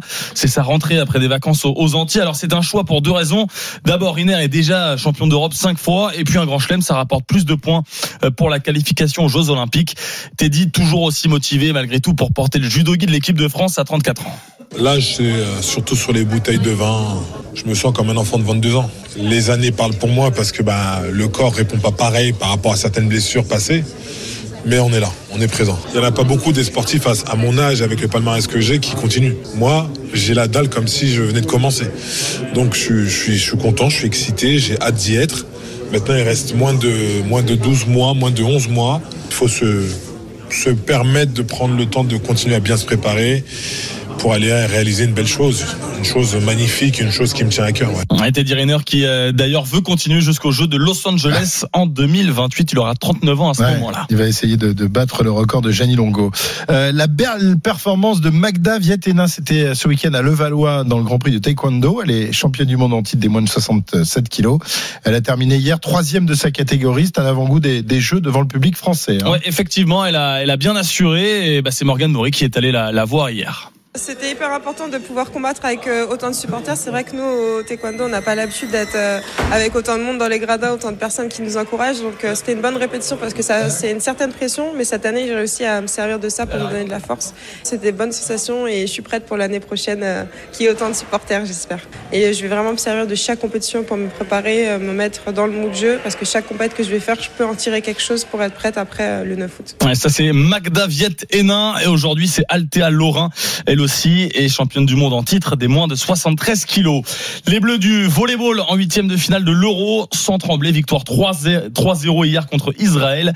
La France qui n'a d'ailleurs encaissé qu'un seul petit set depuis le début de la compétition. L'avant-dernier match de poule, c'est demain entre la France et la Roumanie. On a parlé de, de Riner, on va évoquer une autre légende du sport français qui vieillit plutôt pas mal, c'est Nicolas Karabatic. Ouais, handballeur, triple champion olympique et il prendra sa retraite à la fin de la saison. Il aura 40 ans, près de 350 sélections en, en bleu. Il a annoncé sa retraite sur RMC dans le Super Moscato Show cette semaine. Déjà d'une, j'aurais jamais imaginé jouer jusqu'à 40 ans euh, dans un sport aussi exigeant avec autant de matchs.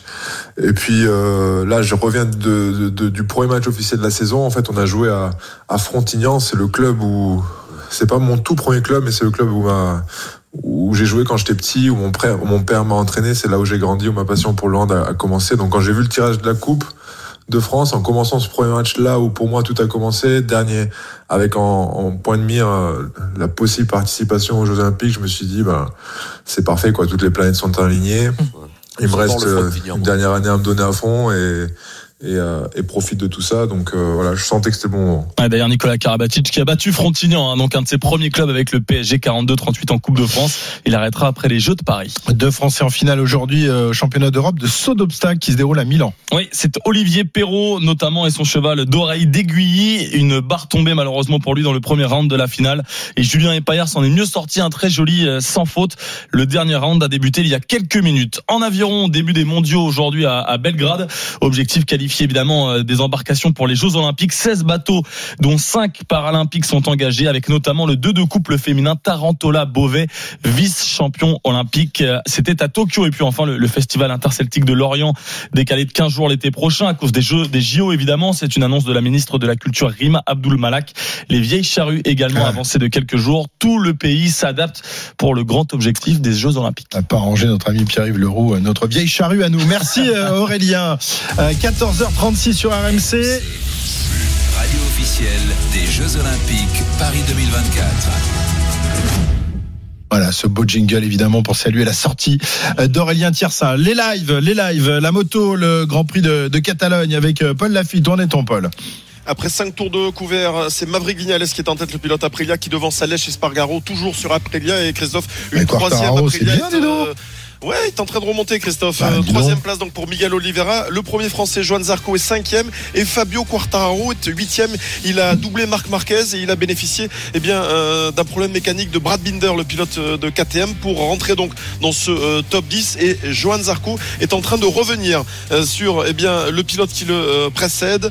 Ce qui veut dire qu'avec son pneumatique médium à l'arrière, il est peut-être en train de faire un coup. Il l'avait déjà fait ici l'an dernier en, en se cassant deuxième derrière Fabio Quartararo. Donc pour l'instant, c'est euh, un bon début de course pour le pilote euh, Ducati Pramac. Cinquième position pour Jarco, la huitième pour Quartararo. Et on sait qu'il finit toujours très fort, euh, Johan, avec des, des départs moyens et ensuite euh, il lâche les chevaux.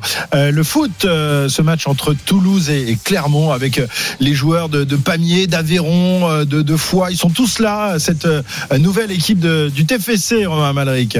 Ouais, toute l'Occitanie derrière le TFC, au moins une partie de l'Occitanie, hein, Midi-Pyrénées, avec des buts de Gers et Aveyron, alias Aboucla les Magri pour le TFC qui mène toujours 2 buts à 1 face à, face à Clermont. Il y a eu pas mal de, de changements avec l'entrée de Dalinga qui est dans la surface de réparation. Il n'a pas pu se retourner. 75 minutes euh, de jeu, toujours 2 buts à 1 pour euh, Toulouse face à euh, Clermont. Clermont qui, qui pousse quand même pour égaliser pour, pour cette- dans cette deuxième période.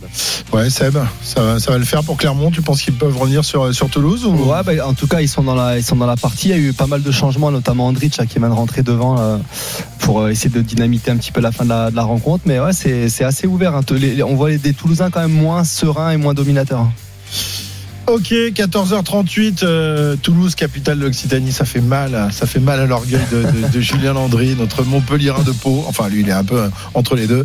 Il va nous en parler dans un instant. On va parler de rugby avec lui. Et ben oui, on est à J-5 avant ce grand rendez-vous entre la France et la Nouvelle-Zélande. À tout de suite. RMC Intégral Sport. Christophe Cessieux. Euh, les directs, évidemment, on va les retrouver dans quelques instants. 15 tours de, l'arrivée du Grand Prix de, Catalogne. Vignales toujours en tête. Quartararo 8e. Zarco 5e et toujours de buts à un pour Toulouse face à, à Clermont. Nous sommes à 5 jours. RMC Coupe du monde de rugby France 2023. J-5. J-5 avant ce, cet immense rendez-vous entre la France et la Nouvelle-Zélande. France All Black, c'est une affiche de, de finale. On espère peut-être la même euh, deux mois plus tard, le 28 octobre. On verra. En attendant, euh, eh bien, on se prépare pour ce, pour ce premier match. On a vécu hier la- l'arrivée euh, de, de l'équipe de France euh, dans son, dans son hôtel, euh, cérémonie d'accueil, euh, avec de magnifiques chapeaux. Julien, est-ce que tu as récupéré un- une petite cape comme ça Ah non, il les garde il les hein. Ça, euh, Ça, ils veulent pas les partager. Tradition du rugby, ils sont, ils ont l'air vraiment chaque fois plus ridicules avec les chapeaux sur la tête. D'ailleurs, Louis des Barré n'a pas voulu la mettre pour faire les interviews, alors que Paul Boudéan, euh, tout plein de fraîcheur, a dit Vous voulez que je la mette? Bon, allez, je la mets, ma casquette, ça vous fait plaisir. Mais c'est vrai que c'est une tradition qui leur euh, tient à cœur. Ouais. Ça lance le mondial. Exactement, ça lance euh, le mondial et, et l'ambiance était incroyable hier, Julien. Donc à Rueil-Malmaison, là où se trouve l'équipe de France, où va se trouver cette équipe de France durant, les deux mois. On a vécu ce qui s'est passé aussi à Tours pour pour les Irlandais, mais là on a l'impression que voilà le, pays est mobilisé et que la population est, est derrière le 15 de France.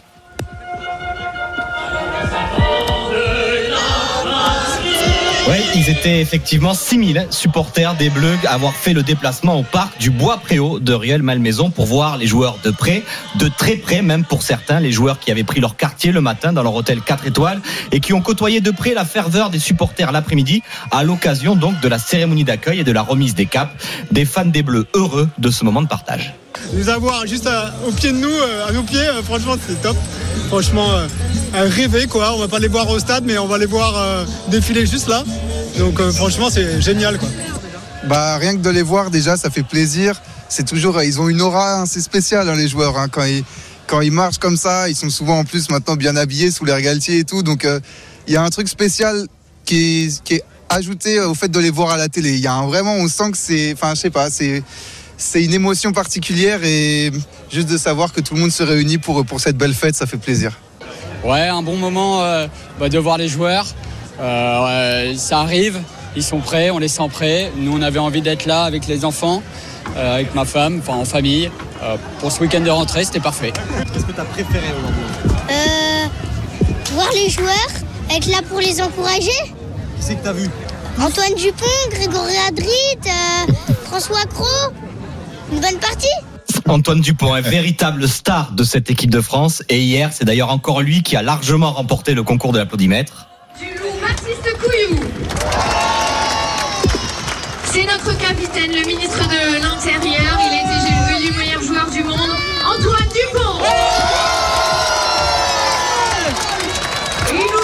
Une immense liesse populaire, un moment de partage, une communion entre les joueurs et la foule, notamment lors de cette Marseillaise reprise par le public.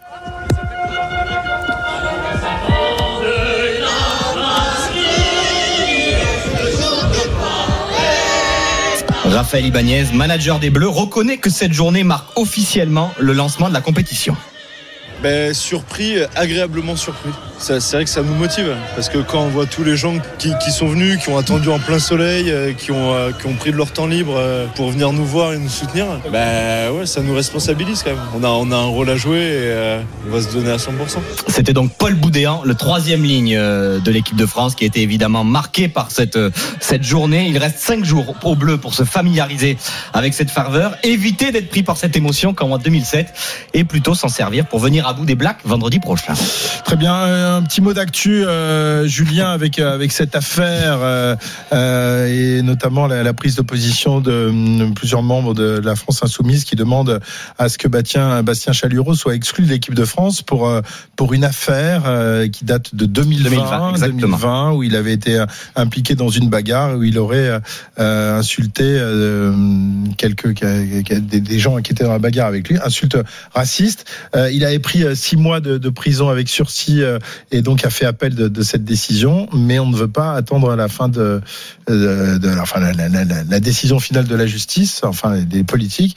J'imagine que Fabien Galtier va être interrogé sur le sujet euh, lors de la conférence de presse, sa première conférence de presse qui aura lieu en fin d'après-midi. Exactement. Et Bastien Chalureau, effectivement, une affaire qui remonte à 2020. Il n'a jamais nié l'agression, euh, le joueur de Montpellier. Il euh, nie, lui, par contre, euh, les accusations de racisme. C'est d'ailleurs pour ça euh, qu'il a fait appel. C'est d'ailleurs ce qu'a signalé euh, Florian Grill en disant que c'était évidemment euh, inacceptable les propos racistes s'ils étaient avérés, mais qu'il fallait d'abord laisser faire la justice faire son travail et qu'une fois que la justice serait passée, oui, il y aurait une décision à prendre. Mais pour aujourd'hui, euh, Bastien Chalureau a fait donc appel de cette décision. Donc il faut attendre que la justice passe. C'est des déclarations évidemment de Florian Grill qui comptent. Et oui, Fabien Galtier sera très certainement interrogé sur cette situation-là cet après-midi pour la première conf de rentrée de l'équipe de France avec Fabien Galtier, Antoine Dupont et quatre joueurs cadres qui vont nous lancer peut-être officiellement aussi dans cette route de mondial et parler enfin rugby.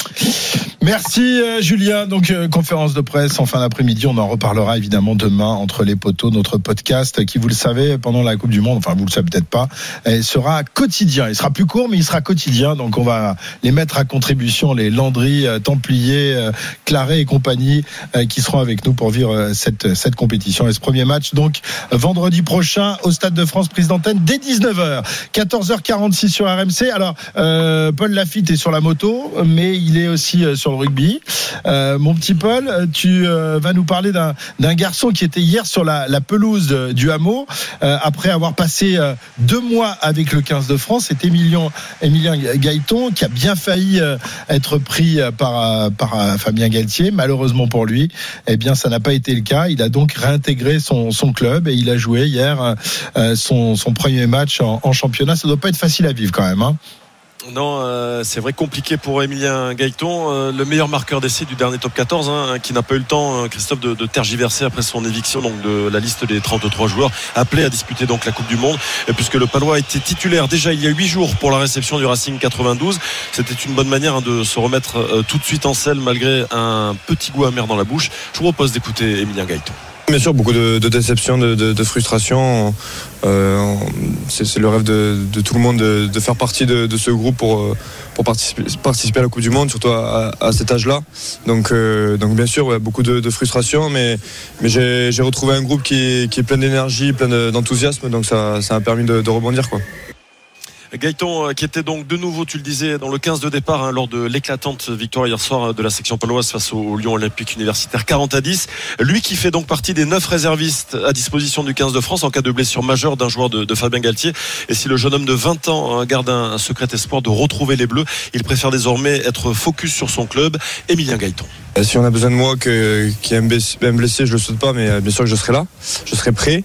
Mais euh, non, honnêtement, là, je, me concentre à 100% avec le club. Et, de toute façon, si jamais il y a, besoin de moi là-haut, je serai prêt, comme je m'entraîne ici. Prêt à en découdre donc, hein, aussi bien en championnat, Christophe, tu l'as compris, que sur la scène internationale. Et si on m'appelle là-haut, ben oui, là-haut c'est à Paris, même si l'équipe de France ne va pas rester que, que là-haut, puisqu'elle va aller se balader durant, durant ce, ce mondial avec des matchs à Lille, à Lyon, à, à Marseille, mais le premier ce sera effectivement à Saint-Denis. Merci Paul pour, euh, pour ce reportage avec Emilien Gaëton.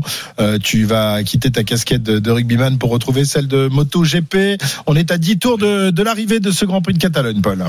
Et Christophe, une mauvaise nouvelle. Euh, Peko Bagnaia est transféré à l'hôpital de Barcelone, euh, vraisemblablement pour être opéré de la jambe. Ce sont les informations euh, qui sont en train de, de- de tomber. Effectivement, il reste 10 tours à couvrir. Et pour l'instant, Maverick Vinales est en tête, compte euh, quasiment une seconde d'avance sur Aleix Espargaro qui avait remporté la, la course sprint hier. La troisième position pour Jorge Martin, le coéquipier de Joan Zarco.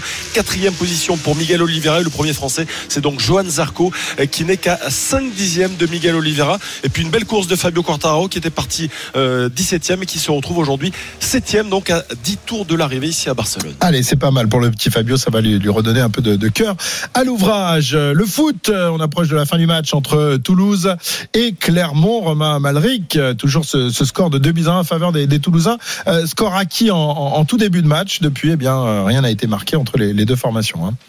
Ouais, 88e minute de jeu, le score n'a pas bougé. Et, euh, ce sont les Clermontois qui finissent euh, le mieux cette partie. Les Toulousains sont, sont quasi tous en défense, là, tous dans leur camp pour euh, repousser les assauts Clermontois. Ils essayent de construire leur attaque, les Clermontois, avec une petite curiosité dans la, euh, les changements euh, toulousains, avec l'entrée en jeu de, de la dernière recrue du mercato euh, toulousain, Aaron Donum, qui jouait au Standard de Liège. C'est un international norvégien, un, un dribbleur, soi-disant un ailier dribbleur. Alors, il n'a pas encore eu l'occasion d'avoir des, des ballons, mais surtout euh, avec une réputation de bad boys. Donc, on verra si euh, c'est le futur, euh, le nouveau bad boys du, football français. Attention avec Cham dans la surface de réparation. Il a pu redresser son ballon. C'est repoussé en catastrophe par la défense toulousaine et Monsieur Bata a euh, sifflé pour une faute des Clermontois sur, euh, il me semble que c'est euh, Schmidt qui, qui était au, au sol. Il y a eu pas mal de changements offensifs aussi côté Clermontois avec l'entrée de Elbassan Rachani, euh, de Komen Andrich, même si ces joueurs-là n'ont pas encore eu euh, beaucoup, de, beaucoup de, de ballons.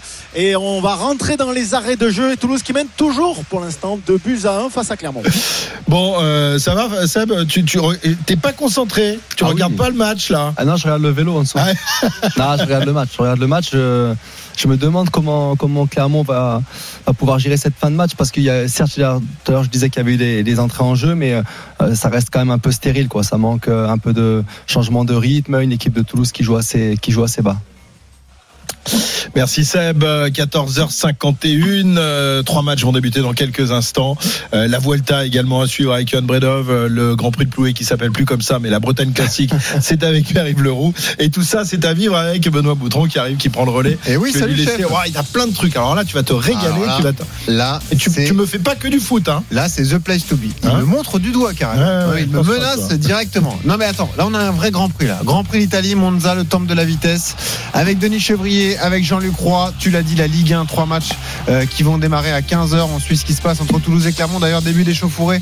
On vous racontera ça. Sébastien Piocel qui reste et puis du cyclisme, tu l'as dit, avec euh, le Bretagne classique, avec la Vuelta.